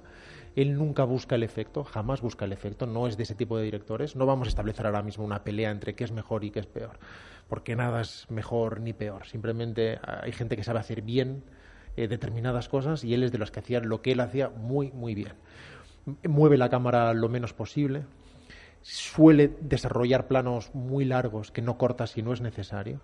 Y sin embargo, esto es muy, muy complicado de hacer porque probablemente, en términos estrictamente narrativos, de guion, de estructura y de sostenimiento de la atención dramática, a través de la arquitectura interna de, de la interpretación de, de sus actores y del ritmo de sus diálogos, es el mejor narrador de la historia, en ese sentido. El que mejor sujeta la narración, desde el punto de vista del guion, pero también cómo se orquesta eso frente a la cámara. Muchas, para mantener un plano quieto durante dos minutos en, los, en el que el diálogo completo se desarrolla en ese plano sin cortar, hay que conseguir que todo eso tenga un montaje interno, que funcione perfectamente, porque no se puede corregir en montaje. No se puede cortar a un plano más cercano y, quitar pausas, haciendo que en el plano contraplano uno en el montaje pueda mentir tiene que conseguir que se muevan de una determinada manera los actores. No estamos hablando de lo que hemos dicho otras veces con Spielberg, que es a través de determinada eh, coreografía de la cámara con los actores. Él no hace eso. Yo hablo del sostenimiento narrativo a partir de la tensión dramática y el diálogo. Hay, por ejemplo, un momento paradigmático, pero muy sabio y que, pasa eh, desapercibido al principio de Perdición. Si os dais cuenta, cuando él empieza a contar su historia en el dictáfono, es un solo plano, lo cuenta todo en el plano. Se pega una parrafada muy larga y en un momento dado para. Coge el cigarro, va a intentar dar una calada, no funciona muy bien, lo suelta y entonces vuelve a hablar y ese es el inicio del flashback. Él sabe que no puede hacer que todo ese texto vaya seguido y de repente fundamos al flashback. Él te cuenta algo, lo enuncia, le dice a McMurray, ahora párate, haz este gesto y cuando vuelvas a hablar, el espectador habrá visto que ha habido una parada y fonda que estará refrescado y preparado de nuevo para prestar atención de otra manera. Y en ese momento se acerca a la cámara, encadena la imagen y empieza el flashback. Eso es verdadero conocimiento sobre cómo se cuenta una historia. Esa frase que dice él, ¿no? De hay millones de sitios donde poner la cámara, pero en realidad solo hay uno, ¿no? Esa es la teoría que él defiende, que no tiene, no, según qué director, pues esa, esa teoría se cae. Pero esa frase él- se le atribuye a Lubitsch, pero en cualquier caso... ¿Ah, sí? Sí, pero Y a, igual. Hawks también, porque- y a Howard Hawks también se lo atribuyen, ¿eh? y a Howard Hawks, ¿no? También, sí, sí. ¿Podemos citar bien las frases, por fin? Sí, podemos, Juan. Para eso estás tú. Tú haces, tú haces esa labor tan bonita, Juan, Vale. de citar bien las frases. Oye, eh, bueno, a mí Días sin huellas sí es una película que me vuelve loco. Luego viene una peli que es El Vals del Emperador, de la que él mismo eh, eh, dice que, que aquello es un desastre. Trata de hacer Lubitsch de una forma demasiado literal, ¿no? De alguna Sí. manera. Él lo que cuenta, por lo menos, lo que pasa es que tiene una frase tan buena para, para explicarlo que, que- que la vamos a nombrar, aunque solo sea por eso, ¿no? El Vals del Emperador lo que cuenta es que es un favor que le pide, en este caso, la, la productora, ¿no? La, la productora le pide que le haga esa película porque tiene a Bing Crosby y va a hacer mucho dinero y tal, y él se arrepiente tanto que ahí acuña una de las frases más maravillosas de Billy Wilder, que es aquella de, mm, de que toda buena acción acaba siempre teniendo su castigo, ¿no? Y él dice que, que toda la vida va a estar pagando haber hecho esta película, así que si a él, a él no le gustaba, no vamos a estar nosotros, ¿no? Berlín Occidente ya la ha nombrado sobre todo Rodrigo dice que es de sus fav- favoritas. por eso, por eso. Eh, Ya la ha nombrado antes Javi y Berlín Occidente es una maravilla de película. Es una cosa. Es una de las consideradas menores, no es una de las Sí. películas que se mencionan siempre en la carrera de Wilder. Pero en términos de causticidad y de, y de pesimismo, sin embargo, trasvestido de. Bueno, no, ya no me atrevo a decir hilaridad con, con Javier. Pero, pero, de, pero, pero de comicidad o de ingenio. Es, es una película crudelísima, por ejemplo. Si, si piensas en todas las películas de guerra, te encuentras con que es bastante irresponsable con lo que está contando y, y- y genera algo más bien bufo, eh, con una falta de respeto incluso a los personajes. Si pensamos en Traidor en el infierno, y después ya no hace falta, por tanto, hablar de ella si Sí. queréis, el, el modo gusta- que trata a los alemanes... poco? No, es- eh, me, me entretiene, pero est- estoy hablando de, de comparar su evolución como director. Eh, no tiene ningún respeto, por ejemplo, por los alemanes. Los convierte en absolutos taraos, en personajes de opereta, fáciles de engañar y ridículos. No, no, no tiene sentido. Además, estén ganando la guerra en ese momento y que sean estos julianes. En esta, en esta película, sin embargo, en Foreign Affair, en, en- en- en Berlín Occidente, no se mete tanto en esos temas, sino que desarrolla un, terrón, un telón de fondo, que es Berlín en ruinas, enormemente deprimente, enormemente decadente, en el que la gente se gana la vida como puede y en el que los actos que están haciendo los americanos son más bien inmorales. Es una película que se está haciendo teóricamente con el apoyo del ejército para elevar la moral de las tropas y Billy Wilder lo que hace es mostrar ese régimen de relajación moral que hay cuando uno puede conseguir llevarse quien quiera a la cama con un par de medias o con un El paquete abuso de, chicle- poder en el que, es claro. un- eh, es un- yo creo que eso Pues es, es, es un documental, entonces. Bueno, el, el Sí, comienzo está, ro- sí. está rodado fundamentalmente en Berlín, que es, es eh, tristísimo el comienzo cuando ves un plano cenital, bueno, desde el avión, de cómo, es- cómo quedó Berlín después de la, bueno, cómo, cómo quedó Alemania después de la guerra, es algo, es, te cae el alma a los pies, es, es durísimo. Pero yo creo que es un poco una, es una especie, es, es Ninoska, la película esta de nuevo, o sea, Ninoska la escribió él en definitiva, ¿no? Con, Mm, con Lewis. sí, sí, claro. Y es una Ninoska igual, es una mujer de Iowa que, que que va rodeado de un grupo, un- unos corifeos, que es igual que le pasa a Ninoska, con el que en, el caso, en aquel caso son soviéticos, Sí. en este caso son, son americanos, y entonces van a ver, van a que está la, la moral, como decía Rodrigo, está relajada la moral de la tropa americana, y estos quieren eh, hacer un informe para decir, no, no, tenemos que ser más rigurosos, que somos americanos, somos los ganadores, y tenemos, un, te- tenemos que dar ejemplo. Entonces, eh, pues están todos los estereotipos, pues el, el, el, eh, el protagonista, que es el golfo, el cínico, claro, que está jugando, no sabes a qué está jugando, como siempre las apariencias, no sabes con cuál, con cuál quedarte, como a, eh, a priori no hay ningún personaje que te satisfaga, que si no te puedas relacionar con, o sea, que te puedas un poco implicar con ninguno, en fin, y poco a poco aquello eso va creciendo, tiene aquellos, aquellos, eh, como decir, aquellos running que decía yo antes, de pronto que como conquista, como conquista él a ella, es como al final le conquista ella a él físicamente, con lo, mismo, físicamente, no, no con lo mismo, pero con la misma metáfora, le- le- es- y es, a mí me parece que es bellísima la película. La película es una. Fíjate que el personaje de Arthur es, es una especie de, de virgen Sí, sí. patética en gran medida, ¿no? Y el, y el- y el gran personaje es Marlene Dietrich. Marlene. Y siempre se le ha acusado de misógino, probablemente con razón, probablemente además te- teniendo que ver eh, con su época y su forma de entender el mundo, pero ha hecho grandes personajes femeninos. Y muchas veces estos personajes limítrofes, que están en zonas eh, de claro oscuro, son lo- los defiende con gran pasión. esta, bus- esta luchadora que hace aquello que debe hacer, ¿no? Como cuando En cada momento, dice, tú has estado con los nazis y dices, no debería tomarse muy en cuenta las opiniones políticas de una mujer porque cambia de ellas como de vestido, según lo que se lleve en cada momento. Y lo que te está diciendo es hago lo que tengo que hacer para poder sobrevivir. Y además siempre de esta forma tan descarnada, ¿no? Como cuando dice, ¿dónde vives? Dice, muy cerca, a unas ruinas de aquí. siempre está haciendo esa definición que es, que es maravillosa, pero que es enormemente descorazonadora también. y le regala su siguiente película precisamente a una actriz, a una mujer, y hace uno de los papeles más inolvidables de la historia del cine cuando crea a Norma Desmond en El crepúsculo de los dioses.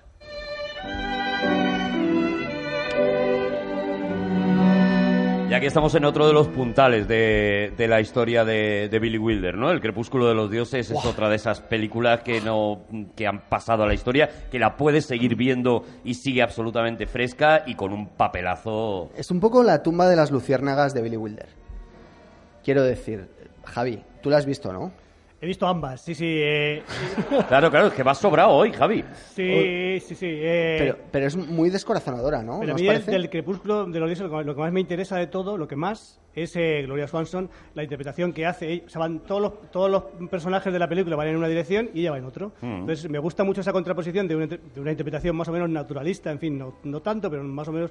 Sí, sí, es, es naturalista. Y sin embargo ella es sobreactuada, o sea, está todo el tiempo en la película como si fuera una actriz, bueno, lo que era, una actriz de cine mudo y, y con esa, esa prosodia que, que es, es fascinante porque en fin, no, no pega. Es la que es la que debe ser, pero Claro. no, no queda. Esa, esa especie de resonancia es lo que más me gusta de la película. Claro, es una discordancia absoluta. Total, porque, total. porque está fuera de su época. Total, Y además sí. está siempre actuando como si tuviera focos delante. ¿no?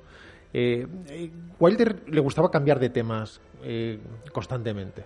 Él decía que un director no puede hacer absolutamente todo, pero que a él le gustaba cocinar cosas distintas, no dedicarse estrictamente a la comedia italiana o estrictamente a los postres. Y efectivamente ha hecho dramas románticos, ha hecho cine negro, ha hecho películas de misterio, grandes comedias, etcétera.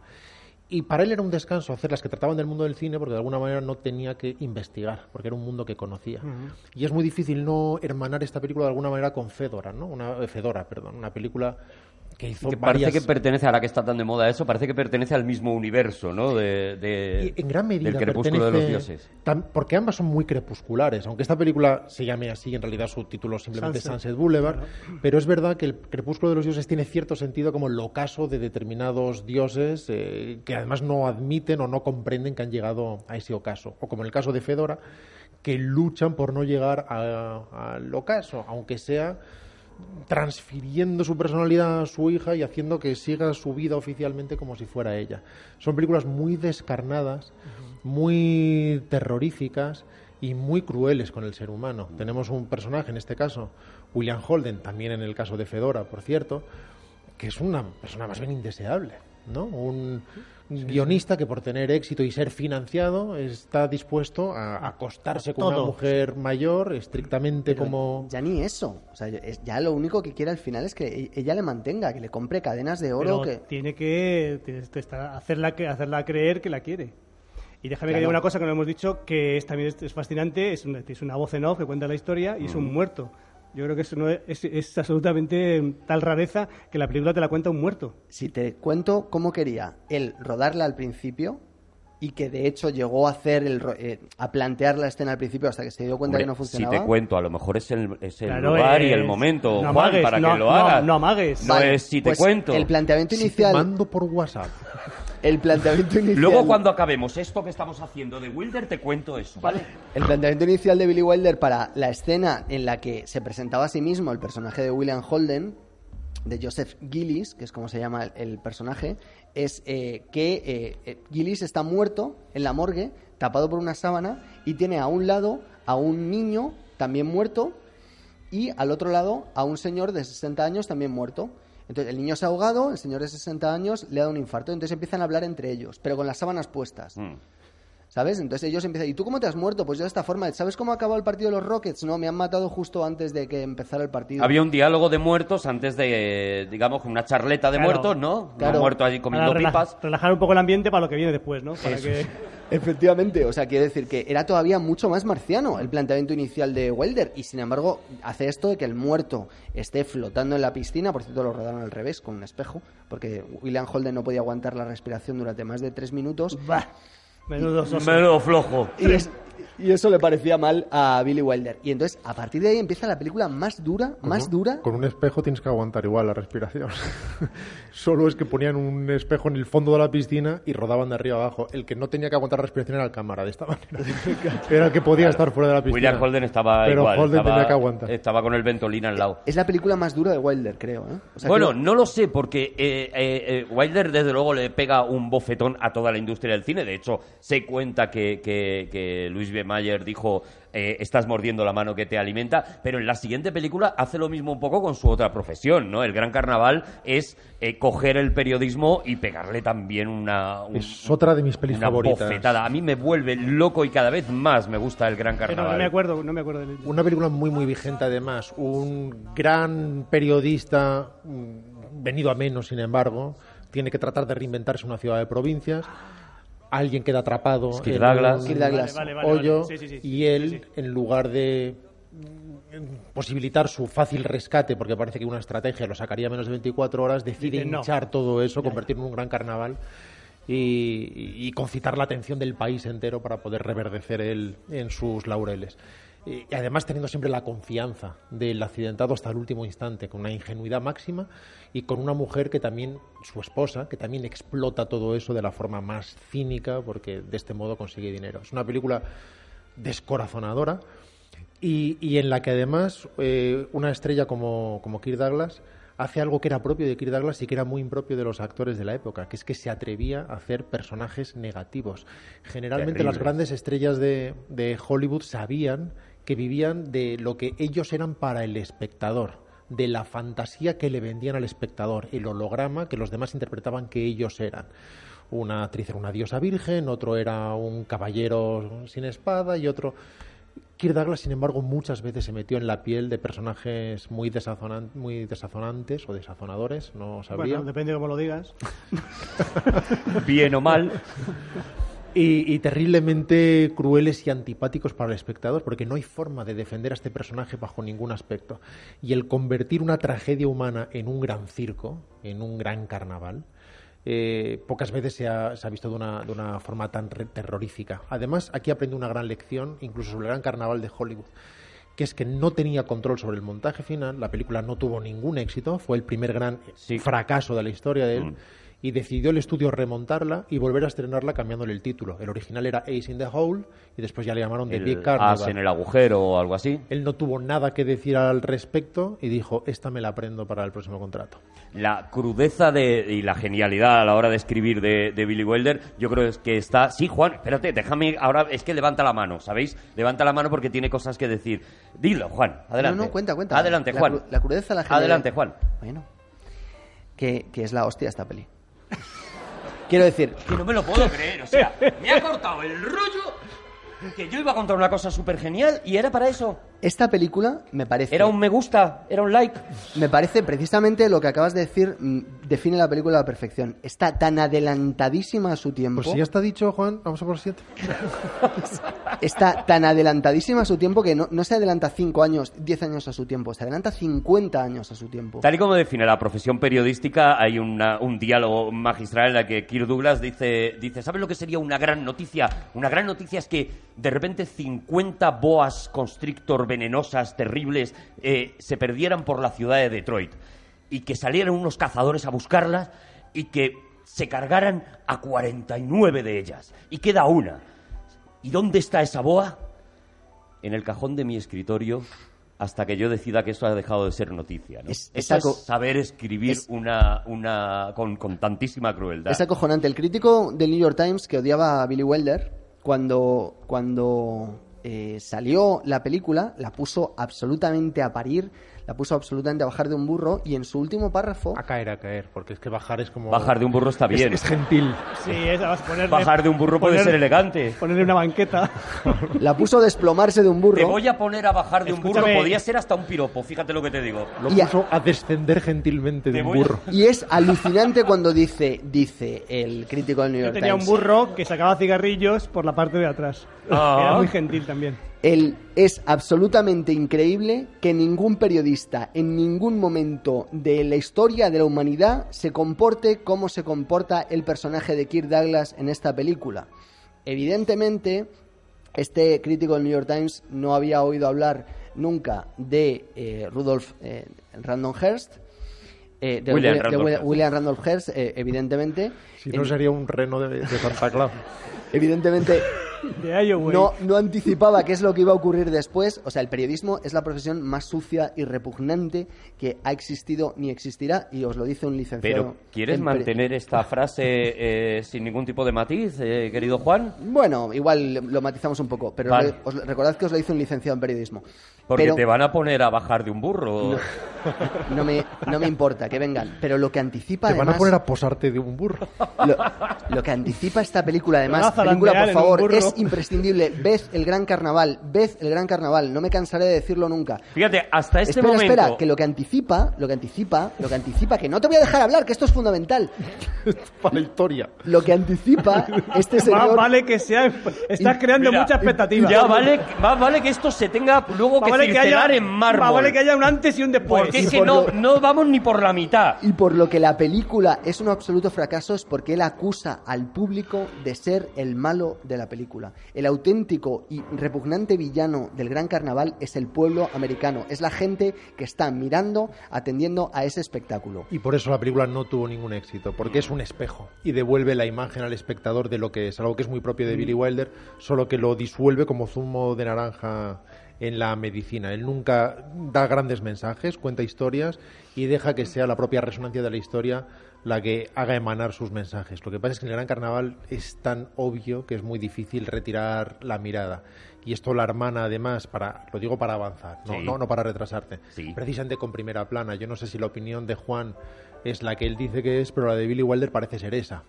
Porque cuando, cuando desarrolla la tercera versión de Luna Nueva, ¿no? que es primera plana, perdón, la tercera versión de primera plana de De Front primera Page, plana, eso es. cuya Que segunda versión la- después de la de Luis Aquí se llamó Luna Nueva, eso es, la de Luna Hawks. Nueva de Hawks, y por fin él hizo Front Page, y que después haría interferencias de Ted Kotcheff, ¿lo recordáis? Con Kathleen Turner y Buenísima. Christopher Reeve. Para mí la mejor de, la- de todas las adaptaciones. Era sarcasmo.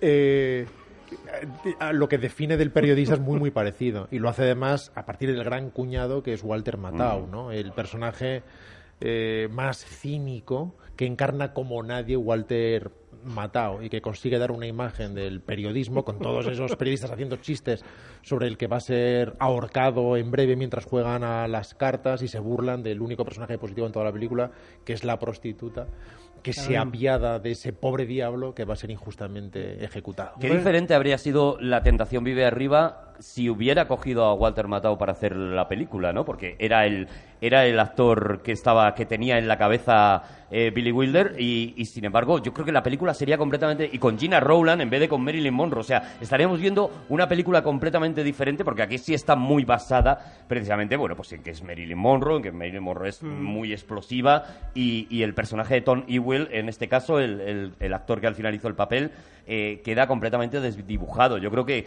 que con Walter Matthau o Walter Matthew, no lo sé.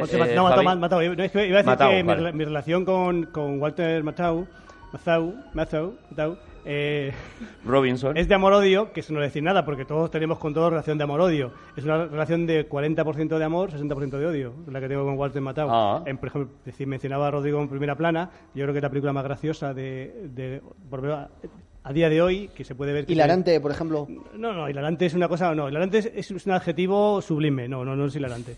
Eh, es una película muy graciosa, pero a Walter Matthau yo le odio personalmente. Mm. Le quiero mucho porque me hace reír, pero le odio. Digo, eres un cabrón. ¿Pero por O sea, qué? ¿Pero por qué? Porque es un personaje que le odio, ya está. Pues eh, su actitud Hombre, pero es, es odioso, es odioso. es odioso, es odioso, pero si lo cumple... Es un personaje repugnante. En bandeja de plata exactamente lo mismo. Perdóname, ¿no? es que bandeja de plata ya es que, es que le, le abofeteaba, fíjate lo que te digo. Fíjate con lo que tú eres de Pacífico. Y, y por favor, que Dios le confunda. Eh, Lo ponías a bajar de una mula, ¿no? A lo mejor. lo ponía así de un pura sangre. Sí, Es sí. verdad que el descubrimiento, que estamos a punto de, de llegar al descubrimiento de tanto de Jack Lemmon, ¿no? Eh, eh, como de Walter Matthau, yo creo que cambia completamente. Fíjate, hasta este punto casi no hemos hablado de comedias. Ahora vendría Es Sabrina, verdad, en la que todavía él está eh, eh, como buscando su sitio, ¿no? Y de hecho Eso- Humphrey Bogart ahí no Eso pinta te iba nada. a decir, casi no hemos hablado de comedias y ahora tampoco, porque si, si hablamos de Sabrina, sí, ¿no? Y Sabrina además es una película deliciosa y es una película eh, eh, llena de, de- de encanto y casi podríamos decir de buenos sentimientos, algo que es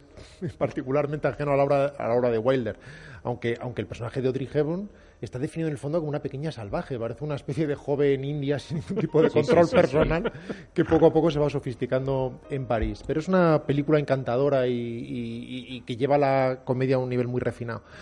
Pero la, la tentación viva arriba, que, que deja una imagen icónica para la historia y que parece definir uno de los grandes clásicos de Wilder, es, en mi opinión personal, una de las películas más flojas de su carrera. Es, flojita. La película tiene muy poco interés, no es graciosa nunca. Nada. Llega a ser incluso aburrida en esta concepción circular y, Y constantemente no- con el concierto número 2 de esos. de- Lo que tienes no. son los iconos, ¿no? No Lo que tienes es no la imagen nada de, de Marilyn. El y- metro, de la, la Rachmaninoff. imagen del metro que sale ahí. la ya famosa está, escena de del, la falda, del sí, metro.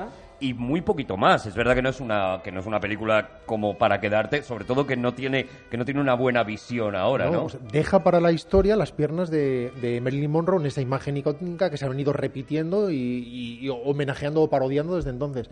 Pero la película fuera de eso es, es, es de las más flojas y aburridas de la carrera de Billy Wilder. Y además, si no me equivoco, su primera película en color, algo que abandonaría enseguida, porque Sí, él, no era, él no era un gran amante del color. Él hace El espíritu de San Luis, que también es una película que él mismo dice que, que- que prescinde de ella, aunque a mí sí que me parece que tiene como mínimo tres o cuatro escenas eh, magníficas. Una de ellas recuperando precisamente aquella idea de la cucaracha cuando, cuando James Stewart se pone a hablar con una mosca que, que le acompaña en la, en la cabina es del avión. Aquí, Tú no, aquí no se tira nada. Tú metes a un tío, a ver, tú metes a un tío en un espacio cerrado, ¿cómo aguantas eso durante casi 95 minutos? Él solo. No sé, le tienes que poner la voz en off de Fred Murray. Pero, en todo caso, hablar con la mosca es como hablar con el balón, ¿no? Con Wilson. Sí. Pero, pero reaccionó de una forma muy parecida a James Stewart. No se lo perdonaba. Era, ¿por qué me pones a hablar con una mosca? Que, curiosamente, es algo que sucedió después con, con Shyamalan en... Con Shyamalan en The Happening. Eh, ¿Cómo se llama? Mark Wahlberg, ¿no? Sí. Que también odiaba la escena en la que le hacía hablar con una planta, ¿no? ¿Te acuerdas cuando empezaba a parlamentar con ella, decir, vengo en son de paz, no vamos a hacerte nada, y luego veía que era una planta de plástico. Así que por alguna razón, a los actores, subiditos o no, no les gusta hablar con insectos ni con hablar con plantas. insectos por lo que sea, se pone Es muy es tonto muy con lo de hablar con Es insectos. una escena muy difícil. Es una escena muy difícil. Es una escena dificilísima, difícil, dificilísima. Claro, porque O sea, no, no te da réplica. Claro, no, eso es. Tienes que hacerlo, tienes que tú pensar lo que te está contestando la, la nada. O sea, uff, es dificilísimo, no, no, vamos. Ahora Tú te imaginaos... también, Yo entonces, me ¿no? negaría, sí, sí, vamos. Yo haría Oye, de planta. La, la siguiente, la siguiente película eh, sí que marca un punto importante en la carrera de, de Wilder porque deja la colaboración hasta ahora casi, casi continua con Charles Brackett y se encuentra con otro tío que es El Diamond en una película que a mí me gusta muchísimo. No sé qué os parece a vosotros, Arián, pero a mí me gusta muchísimo. Es verdad que él se quedó toda la vida con la frustración de poder trabajar con Cary Grant. Ya lo quiso para el papel de, de De Sabrina, Bogart. de Bogart en Sabrina.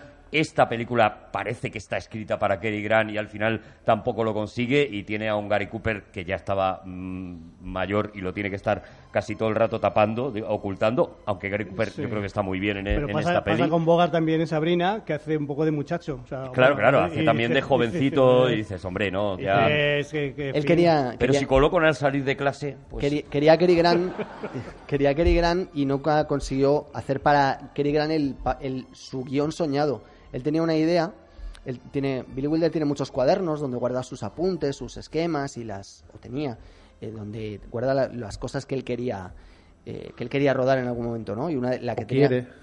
o, o quiere. Quiere. Y nos gusta cuando dice, la no cuando muerto. dice, él quisiera. va, cuando dice él va a tener su cuaderno, O iría. él, él, él va a tener, él va a nacer. Pudiera o pudiese tener varios cuadernos. Sí, el Juan, te estamos siguiendo. El argumento para Cary Grant que él tenía eh, era una película, dice, la única película de disfraces que yo he querido rodar en mi vida. Él llama películas de disfraces a las películas históricas, tipo Be- Ben Hur, película que él odiaba profundamente.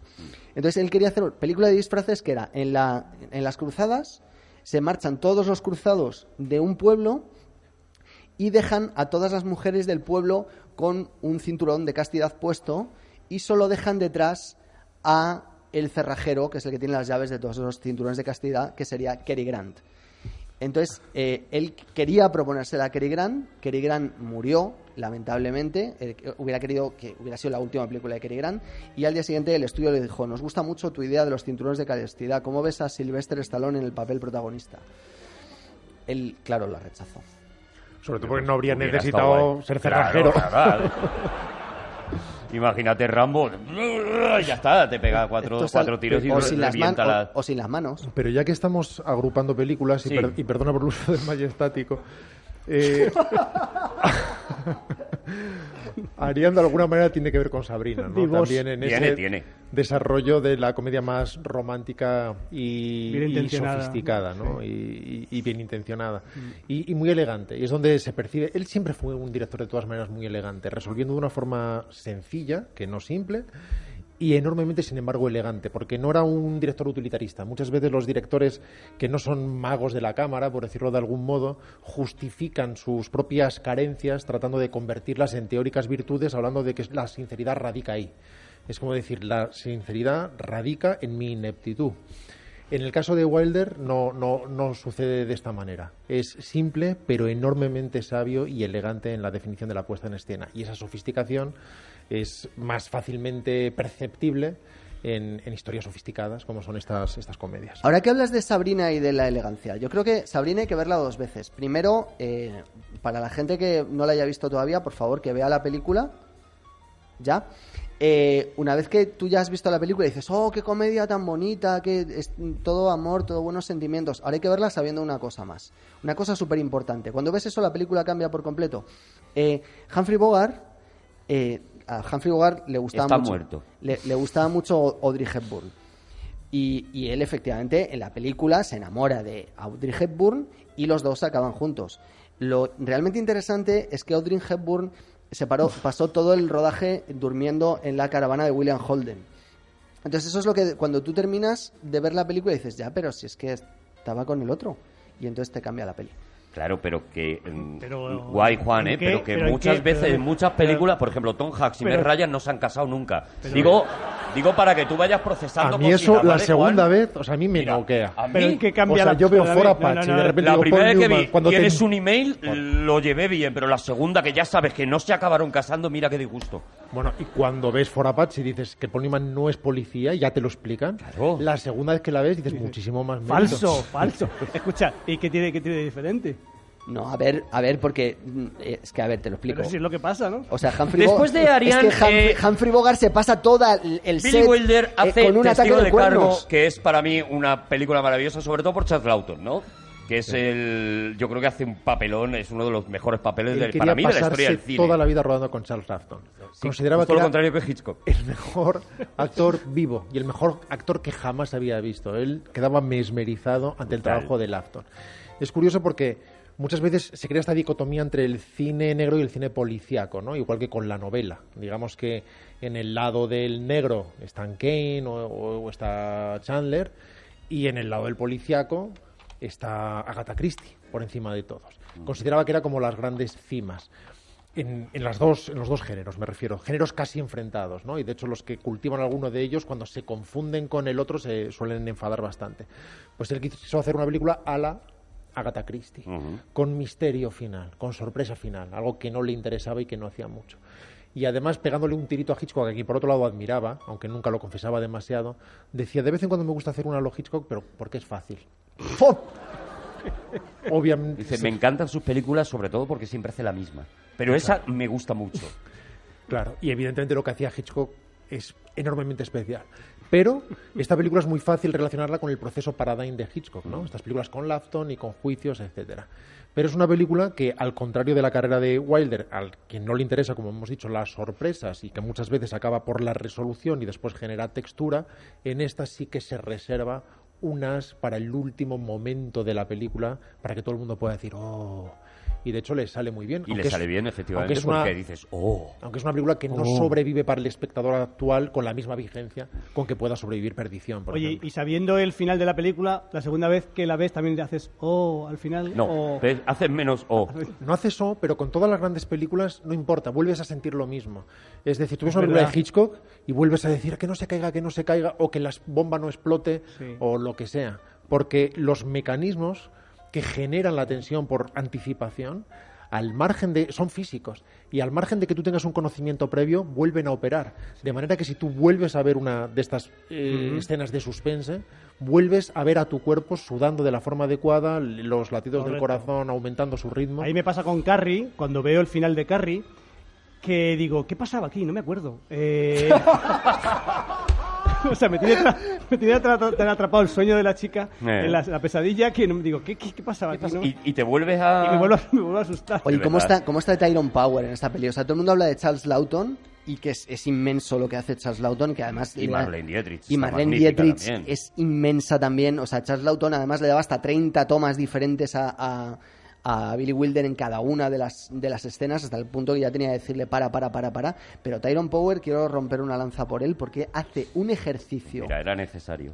Era un ejercicio de que contención y supiera de... el mundo por fin Hombre, que fin. Power La lanza, ha roto El- una lanza y ¿dónde estabas en ese Todo el periodismo no vale nada, pero Tyrone Power. Claro, es un, es un, está inmenso. Oye, no lo hemos dicho, pero que sepáis eh, que 14 veces eh, Billy Juan Wilder, siempre informa amenazando. Sí, sí, sí. que sepáis que Billy Wilder, Dando Oh, miedo. que de verdad que, que esto es bonito, que, A Billy- ver, a ver, a ver, a ver. que Juan. Billy Wilder dirigió en 14 ocasiones a un actor que acabó siendo nominado al Oscar, es decir, consiguió 14 nominaciones de sus, de sus estrellas. Pero al, mis- al mismo... No, o sea, Ah. a varios. Es que lo has, lo has explicado muy mal. Oye, hablando de finales inolvidables, lo siguiente es otro de esos pozos importantes de la carrera de Billy Wilder. Yo creo que sí que es, que es, es de esas películas que te puedes ver un montón de veces y sentir exactamente lo mismo. Lo siguiente se llama Con faldas y a lo loco. Y es otra de esas eh, de esas maravillas. Porque mueves la Es un, cabecita. es un cortometraje.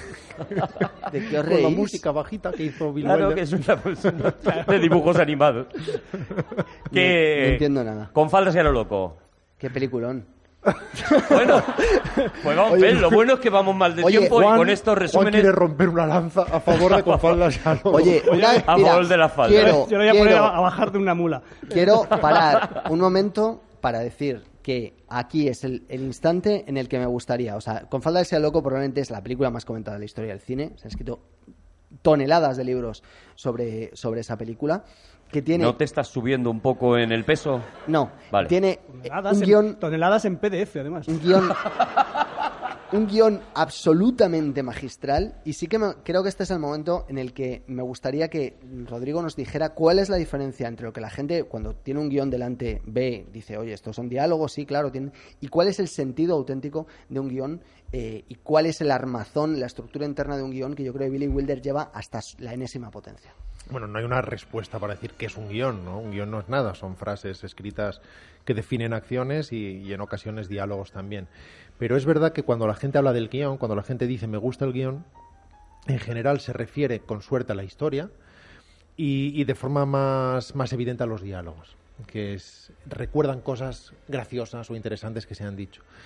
Y sin embargo, el guion por encima de todo es estructura. Y en eso, también en lo otro, pero en eso era un maestro, era un maestro Billy Wilder. No, no, no solamente en, en desarrollar una, una trama, sino cómo estructurar los acontecimientos para que se produzca un equilibrio perfecto y el deseo del espectador de saber más, de generar determinadas cuestiones que el espectador quiere ir resolviendo sin ir por delante de él. Eh, en ese sentido, él tenía tal seguridad en, su- en sí mismo que era capaz llegado un momento de su carrera de mezclar géneros con toda facilidad. O como sucede en el apartamento, pasar de una escena muy divertida a un momento de suicidio sin solución de continuidad, consiguiendo que jamás se produzcan baches y que de alguna forma los acontecimientos definidos en una escena conduzcan de forma natural a la siguiente, de modo que dos horas después, ya que muchas veces en el caso de Billy Wilder sus películas llegaban a estas duraciones con naturalidad y con facilidad, algo que era infrecuente en la época, el espectador en ningún momento había sentido que la cuerda se aflojara. Esa, esa capacidad de manejar la atención del espectador se desarrolla inicialmente a partir de ese uso perfecto de la estructura. ¿Pero consideras que es intuición o es matemáticas? Eh, ¿Me explico lo que quiero decir? O sea, ¿es algo que tiene que ver con algo inherente a- al, al- al propio creador? Yo o- creo que principalmente es una, es una labor instintiva, no es matemática. Eh, todos los manuales que les de guion definen exactamente cómo no trabajan los guionistas exitosos. Tú puedes leer el Maquis o puedes leer cualquier otro de las supuestas Biblias. Hasta que te enteras de que Robert Mackey lo que ha hecho es un episodio de La Mujer de Colombo y un telefilm sobre Abraham. Y, ese es, y eso es lo que puedes encontrar en su, en su acervo. Y los grandes guionistas trabajan de formas muy distintas y ninguno usando esas herramientas teóricas y teóricamente matemáticas. Y cuando se ha tratado de hablar de la creación desde un punto de vista matemático, como hacía Poe, por ejemplo, hablando de sí mismo y hablando de la concepción matemática que él imprimía a su labor poética, en realidad uno se encuentra que es una enorme racionalización. Da la impresión de que Poe escribe como escribe, que por cierto es maravillosamente bien, y lo hace tan bien que a la hora de definirse a sí mismo es capaz de crear otra obra de ficción en la que él convierte en inevitables y, y- y reflexionados momentos que son infinitamente más instintivos y que tienen que ver, insisto, con un instinto narrador. Se evidencia esto especialmente en una película que parte de- Forjado, perdón, a través de la experiencia, que es una cosa muy distinta. se evidencia esto en una, en una película que parte de una premisa completamente absurda, que es que dos personas, dos músicos, tienen que vestirse de chicas para huir de una estación de tren. Entonces tú dices, vale, pues en cuanto salgáis de esa estación de tren, os quitáis los mm, vestidos de chicas y os volvéis a vestir de chicos y punto y se acabó, se acabó la peli y a tomar por saco. Pero, sin embargo, la genialidad absoluta de Wilder es que él es capaz de encadenar una acción con la siguiente, como decía Rodrigo, con una estructura absolutamente admirable en la que es que es lógico, o sea, no se lo pueden quitar porque esto, y porque esto, y porque esto, hasta el final, eh, con la frase más memorable y más mágica probablemente de la historia del cine también. Cuando hablamos de guionistas, tened en cuenta que estamos hablando de A.L. Diamond, que lo, hemos pasado de él. Él tuvo una, una primera pareja, que es Brackett, dejó de trabajar con él. Él nunca entendió por qué, Brackett nunca supo por qué. Dijo, un día todo iba bien, un día dejó de llamarme. Algo más imagino que haría, ¿no? Porque cuando uno ve esos esposos que dicen, todo iba bien con mi mujer, un día me dejó, digo, pues mm, también no iría. Pero en el caso de Brackett, por alguna razón decidió que quería emprender otros rumbos. Trabajó con este rumano, curiosamente, que es ahí el Diamond, que tenía otro nombre, que es rumano, por lo tanto es más difícil de pronunciar. Eh, en Ariane, precisamente, siguió trabajando con otros escritores. Esta es la época más titubeante, precisamente en términos de estructura. Y de repente, recordando a ese joven rumano con quien había hecho Ariane y con quien se había llevado muy bien, decide escribir esa gran comedia que es Con faldas y a lo Con loco. falda cero loco. Es una, eh, como ha dicho Juan, hay toneladas de cosas escritas sobre. Ahora hay sobre toneladas, ella. ahora de repente... Me viene bien ahora para porque tengo que dar paso a la siguiente Ah, vale. precisamente, ¿vale? Entonces me viene bien. Yo te doy la razón cuando tú la necesites, porque la siguiente, en la siguiente me voy a aprovechar de que tengo aquí a un director, tengo aquí un escritor y tengo aquí un cómico, porque todo eso está bien, por lo menos para mí, en esta película. La siguiente es una obra maestra que se llama El apartamento.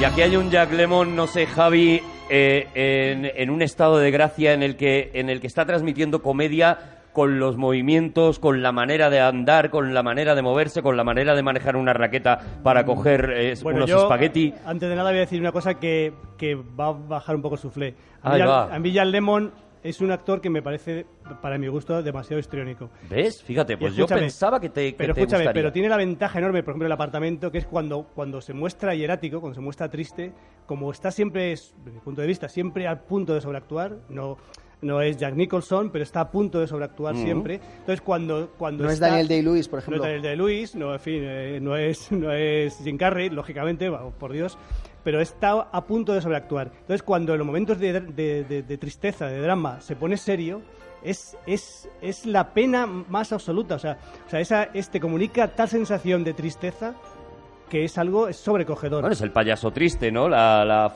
Pero yo la creo que, es, famosa que esa, imagen. esa- especie de esa sí esa, esa dicotomía ese, como decir eh, esa diferencia tan enorme de cuando está haciendo un personaje feliz o un personaje en cualquier estadio que está siempre eh, gesticulando con, la cara no, para de moverla los, las cejas está siempre en fin está siempre se gana el sueldo, entonces Se lo trabaja, ¿no? se lo trabaja. De pronto, cuando se vive situaciones en las que tiene que estar triste, dra- dramático, insisto, es algo inauditamente Transmitiendo potente. patetismo. Su ¿no? trabajo le costó a Billy Wilder, esto último que acabas de decir, ¿eh, Javi? Porque de hecho el, el gran problema que tenía Wilder cuando se encontraba con, con Jack Lemmon era que Jack Lemmon quería marcar mucho la diferencia de cuando estaba triste y cuando estaba No contento. hacía falta. sí. Entonces, él, en vez de poner esa cara de así, plana, eh, lo que hace es poner muecas muy extrañas.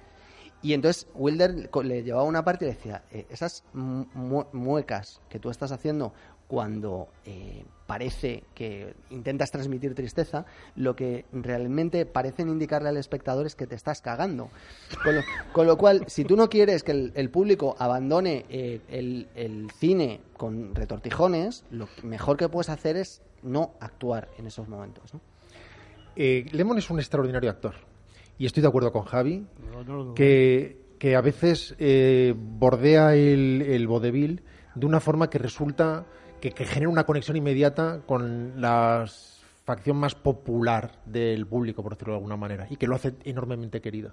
Porque es un, un gran controlador de su propio cuerpo y tiene un gran dominio para la comedia física. Y Ángel, tiene Lo- mucho Ángel. Lo cual, y además tiene muchísimo ángel. no sé si lo había ángel, tiene mencionado. canti- Es de los- toneladas o sea, de ángel. Con ángel de los que más se de la dice, historia del cine. Se dice que Ángel llega a tener en alguna película. Sí, sí. que llega a tener- No te caes tú de un burro del ángel. que- No, no, no, no. no.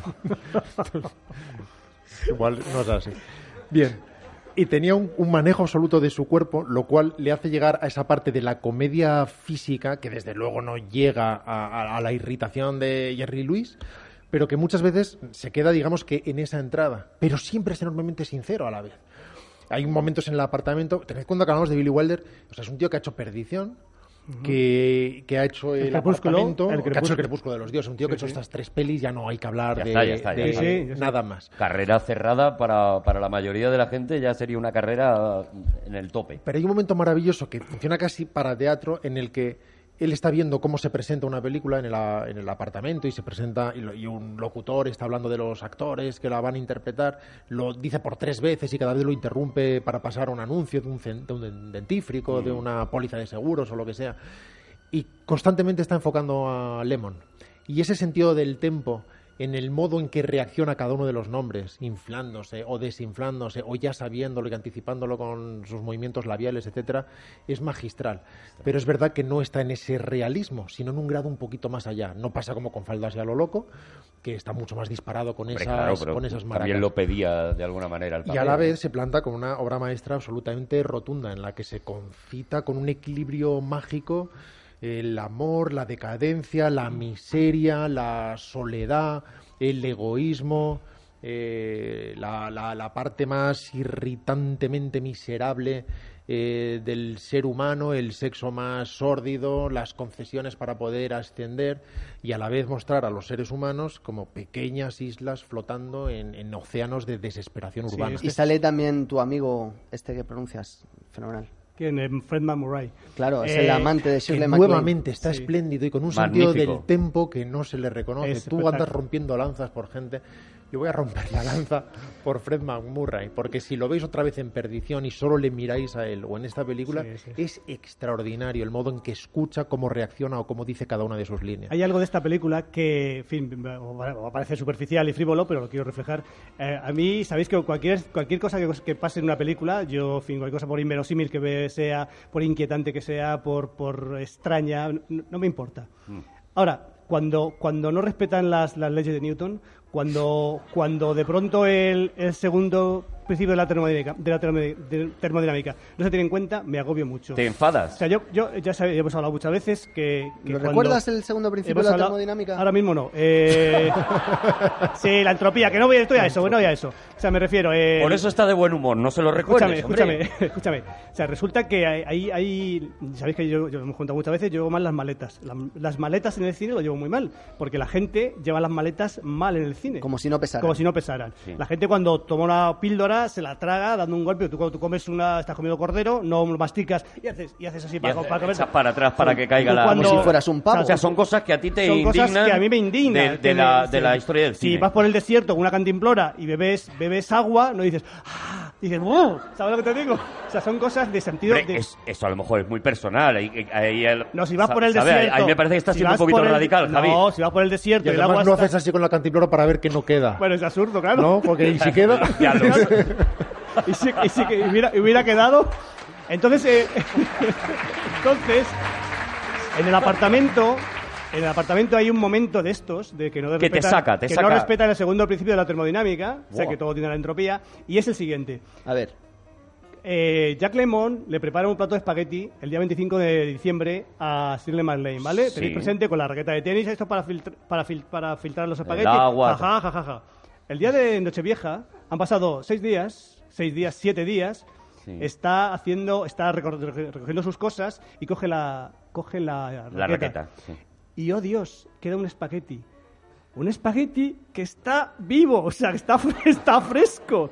Cuando dejas un espagueti, aunque sea una hora fuera, se, se pone seco. se- No te aguanta, ¿no? Entonces no puede ser que haga bromitas con, la, con los Eso espaguetis. es, eso es verdad. Eso y es dices, verdad. dices, por favor, Billy Wilder, que te amo, cabrón. O sea, ¿qué, qué me estás haciendo? ¿Me quieres película hacer...? so- sobrevaloradísima. Toda la vida, claro, pensando que esta película es una obra maestra y resulta que es una El otro día- mierda No, no, no, mira, mira, No mira que es que no me... el segundo principio de la termodinámica, que es que los espaguetis El se genio de los secan a partir guiones. del Hombre, Venga, una ya, parte le echo los espaguetis al perro y cuando los que sobran y, y efectivamente cuando el perro va Pensé que era un tipo de espaguetis al perro. Claro. yo le echo los espaguetis que sobran al perro Con y el, con y el perro a lo mejor tarda 20 minutos en Sí. ir a comérselos y aquello obviamente ha recuperado su estado natural Con que una es salsa perro. sólido o sea tú haces así con el espagueti y no y ¡Está duro! está ¡Que duro Está duro, Billy! Está duro, está duro, Mierda. está duro. La película, la película es flojita.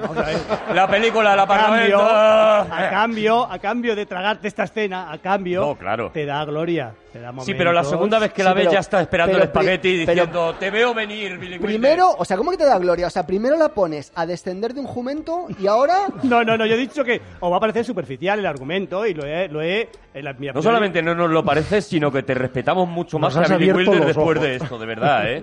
Oye, la segunda, la siguiente película que hace, que es 1, 2, 3, yo quiero, quiero que también la tratemos un poco porque Y también ya- es de una crueldad brutal, ¿no? Y ya la última, bueno, nos quedan algunas, pero las nombraremos. Las Vamos- gordas, gordas, ya las hemos hecho, que yo me quedo muy tranquilo. Vamos a hacer una, una cosa, Arturo. Hay como dos grandes bloques, por decirlo Sí, así, ¿no? sí. Una época maravillosa, todas ellas con el Diamond, ¿no? Pero una época fundamentalmente en blanco y negro y una parte en color decadente, y no lo digo como un término malo.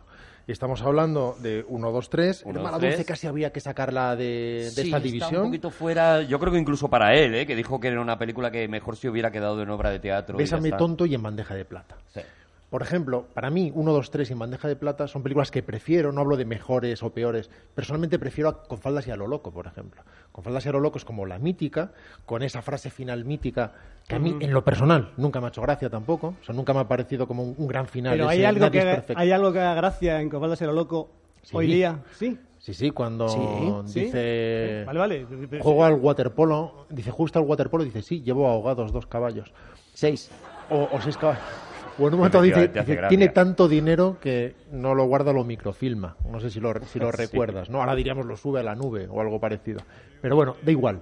Es, es digamos, la, la A intocable. Javi no le gusta. Pero 1, 2, 3, esa película pre-Sorkin, con los diálogos más endiablados de la historia del cine y muchas veces hechos sin cortar el plano. Ese momento en que empieza a chasquear los dedos y a pedir corbatas y calcetines y la forma de conjuntarlos. James Cagney hizo la película mm, de puntillas, o sea, él, él, eh, actuó de puntillas toda la película precisamente para estar todo el rato en- dando esa sensación de que todo era absolutamente frenético. Para mí, aparte, seguramente, porque la película- bajito. Para mí es la más divertida de la carrera de Billy Wilder. No sé si estáis de Y acuerdo. es la que mejor aguanta, yo creo. Y ahí me, me- yo me, me río más con primera plana. Pero, Tiene- pero son las dos, para mí son las dos. sí. Tiene algunos chistes de actualidad que igual hoy en día se entienden peor, pero es una película que, fíjate, yo la, la volví a ver este fin de semana para refrescarla, porque hacía un par de años que no la había visto.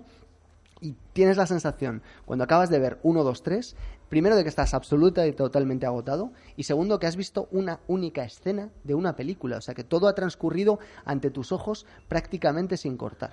Es absolutamente maravillosa. Y también en lo personal prefiero Primera Plana, por ejemplo. Una película llena de maldad, de cinismo. El cinismo es prácticamente la categoría que define a, a Billy Wilder, ¿no? Este vitrolo, vitriolo, perdón, tan envenenado, tan corrosivo que tiene que ver con su humor.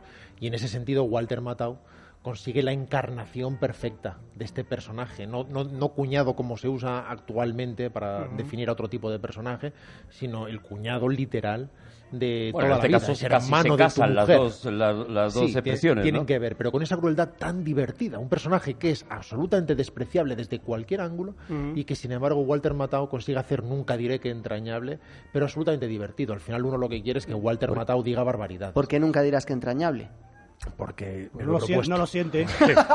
Oye, y Es una sale, cosa muy suya. y sale también otro error habitual que es Susan Sarandon. Que siempre decimos, los españoles decimos Susan Sarandon y es Susan Sarandon y ya está. Y no va más allá. Pero ¿Seguro un- que no es Susan Sarandon? No, es Susan Sarandon, vamos. Pero es un poco Susan, Susan Sarandon, cuchibri, cuchibri. No me lo puedo creer, de verdad, Juan. No me lo puedo creer. ¿Qué? Este es el, el- el giro en el programa sobre uno de los genios del humor, ¿no? En mitad de esto tenemos Nos vamos a comer.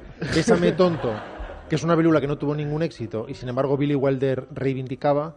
A mí personalmente no solo no me gusta demasiado, siempre, siempre me interesa Billy Wilder, incluso sus peores películas, pero además me desasosiega. Es una película que me resulta muy incómoda. ¿No te parece un poco como el Gran Carnaval? O sea, una película que se ha- eh, en la que el propio Willy- Billy Wilder se ha pasado de acidez, se le ha olvidado echarle Bueno, azúcar a, y a sobre la todo porque yo creo que no se da cuenta, ¿no? Lo que decía mucho la gente que le conocía a él. Decía, si él fuera consciente de que está haciendo el daño que hace, no haría según qué contrarréplica. Mm. Simplemente es que no lo puede evitar.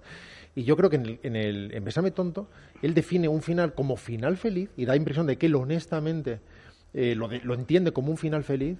Y yo lo veo desasosegado y, y- y me parece enormemente deprimente, me parece, me parece terrible, que No, además no llega a las cotas de estas otras películas. No da la sensación de que Billy Wilder fuera una persona feliz, ¿verdad? Que tuviera un, tuviera una vida una vida relajada. tuviera- Fíjate, él dice que no sé si será verdad, que sus mayores dramas los hizo en los momentos más felices de su vida y al contrario, las mejores comedias las hizo en momentos Sí, en los que él estaba toda- sufriendo eh, mucho. Todas las, eh, todas las comedias, las películas más hilarantes, más cómicas, más divertidas, siempre subyace una tristeza tremenda, un cinismo, una- un poco, digamos que la, que la vida, el ser humano está abocado a la, a la, a la- a De- la- a la tristeza absoluta. De hecho, probablemente su última probablemente gran película, esto estrictamente lo personal, como diría Rodrigo, que es Irma la Dulce, es una mm, película eh, en la cual tú estás viendo que eso solo, solo puede acabar de una forma. Es decir, él plantea un, un planteamiento absolutamente surrealista sobre un hombre que se enamora de una prostituta y para que solo esté con él tiene que hacer trabajos por la noche escapándose eh, de su dormitorio. Eh, no diré más, creo que es una película preciosa que hay que ver, pero que él lleva a cotas en las que directamente se ríe de sí mismo, se autoparodia y dice, evidentemente lo que os estoy enseñando es mentira y nunca nada puede eh, superar a Wilder riéndose de Wilder. Claro, pero como yo soy freudiano, tengo eh, formación freudiana, yo creo que tú en tu trabajo muestras un poco cómo eres. Entonces, mm, que siempre tenga esa línea, esa línea tan triste y tan, en fin, tan, tampoco que, crea tampoco la, el ser humano. Pero no sé, o sea, yo por ejemplo, si escribo sobre un asesino en serie, no quiere decir que yo, por ejemplo, me vaya a No, sin, sin duda, a pero, las si, pero calles, si ¿no? solo escribes sobre un asesino es- y todo, siempre esto, asesino en serie es lo que es un poco ya preocupante. Ajá. Claro. Bueno, continuemos el programa. Oye, no, eh, a, a mí como última película buena de, de Wilder me gusta mucho Avanti también, que ocurrió entre mi padre y tu madre. Me parece una película que... Yo creo que es una etapa fascinante en realidad. Esta es época decida en color. Por ejemplo, la vida privada de Sherlock Holmes es una de las películas que más me apetece volver a ver siempre de Wilder. Uf, Una pues película- cuidado con ella, ¿eh? Uh. Cuidado con ella, cuidado con ella, ¿eh? Cuidado con es una ella. película muy amarga, muy infravalorada, muy romántica, muy sabia, hecha desde una determinada senectud y de determinada sabiduría. Y ese, y ese momento final, porque él es un gran iconoclasta. Y él lo que le encanta, por encima de todo, es desmitificar. Y al final él eh, trabaja sobre todo con los personajes poderosos, eh, es a los que más les- le, le interesa disolver. Y en el caso de Sherlock Holmes, poner a esta persona teóricamente brillantísima, que no es capaz de resolver el- su último caso, cuando todos los demás creen, sin embargo, que lo ha resuelto, tiene una ironía interna que a mí me parece hermosísima. Avanti, me parece que está llena de, de aciertos. Momentos maravillosos. Este blanco y negro del principio tan maniqueo ha desaparecido completamente. Él dice que el espectador es muchísimo más sofisticado, que le cuesta mucho menos eh, unir los puntos y ya no se pueden mostrar figuras unívocas, que tiene que hacerlas, eh, tiene que salpimentarlas con características positivas y negativas mucho menos, mucho menos claras. En Avanti se ve esa amargura, pero también esa aceptación. Tenemos un personaje que podría ser el del apartamento si hubiera seguido dejando la llave y hubiera seguido ascendiendo y hubiera acabado dirigiendo un imperio de la forma más miserable, que sin embargo acaba reencontrándose a sí misma. Es una película muchísimo más adulta y que empieza a salirse ya de su tiempo, empieza ya a no tener ese contacto absoluto con el, con el público. Ya hablamos de Primera Plana, ya hablamos de Fedora. Yo creo que Fedora es una película que hay que, que hay que rescatar, que está llena de conocimiento y además tiene una parte de misterio de la que tira mucho Woody Allen, ¿no? Otro genio de la comedia que sin embargo bebe siempre del cine negro. Y, y de ahí su comentario sobre perdición. Juan, ¿quieres decir una- Necesito que sea muy breve ¿Quieres y sé que pedirte esto es prácticamente ponerte a bajar de un burro. Eh, algo concreto de por qué hay que adorar a, a Billy Wilder o no. Es que, o sea, yo veo a este hombre con una admiración. O sea, yo cada vez que veo una película de Billy Wilder, lo único que pienso es, si esto es talento, yo no lo tengo. Porque es el mejor escritor de guiones de la historia, porque además es un director absolutamente descomunal, no efectista, como ha dicho Rodrigo, porque a él eso no le gustaba, simplemente no necesitaba darse importancia ahí, y porque cualquier película de Billy Wilder que se ponga en la que más les apetezca, el Gran Carnaval, te va a cambiar eh, la perspectiva del cine si no lo has visto. Javi. Yo, yo creo que bueno, me, me gusta mucho, claro, y, eh, el apartamento me, me vuelve loco. Y simplemente recomiendo Billy Wilder, por supuesto, por muchas, por todas las películas, pero por el apartamento, simplemente por la escena aquella que, que está en la fiesta de, de Navidad y está, está eh, absolutamente todo el mundo feliz, excepto la señora Kube- la señorita Kubelik, porque le han dicho que su, su novio, su pareja, eh, no, la, en fin, la, es, Su es un- amante, es un- en este su amante, caso, su sí. amante es un golfo y tal. Fred McMurray. Fred McMurray, y entonces está absolutamente triste. Y Walter eh, y, y Jack Lemmon está feliz.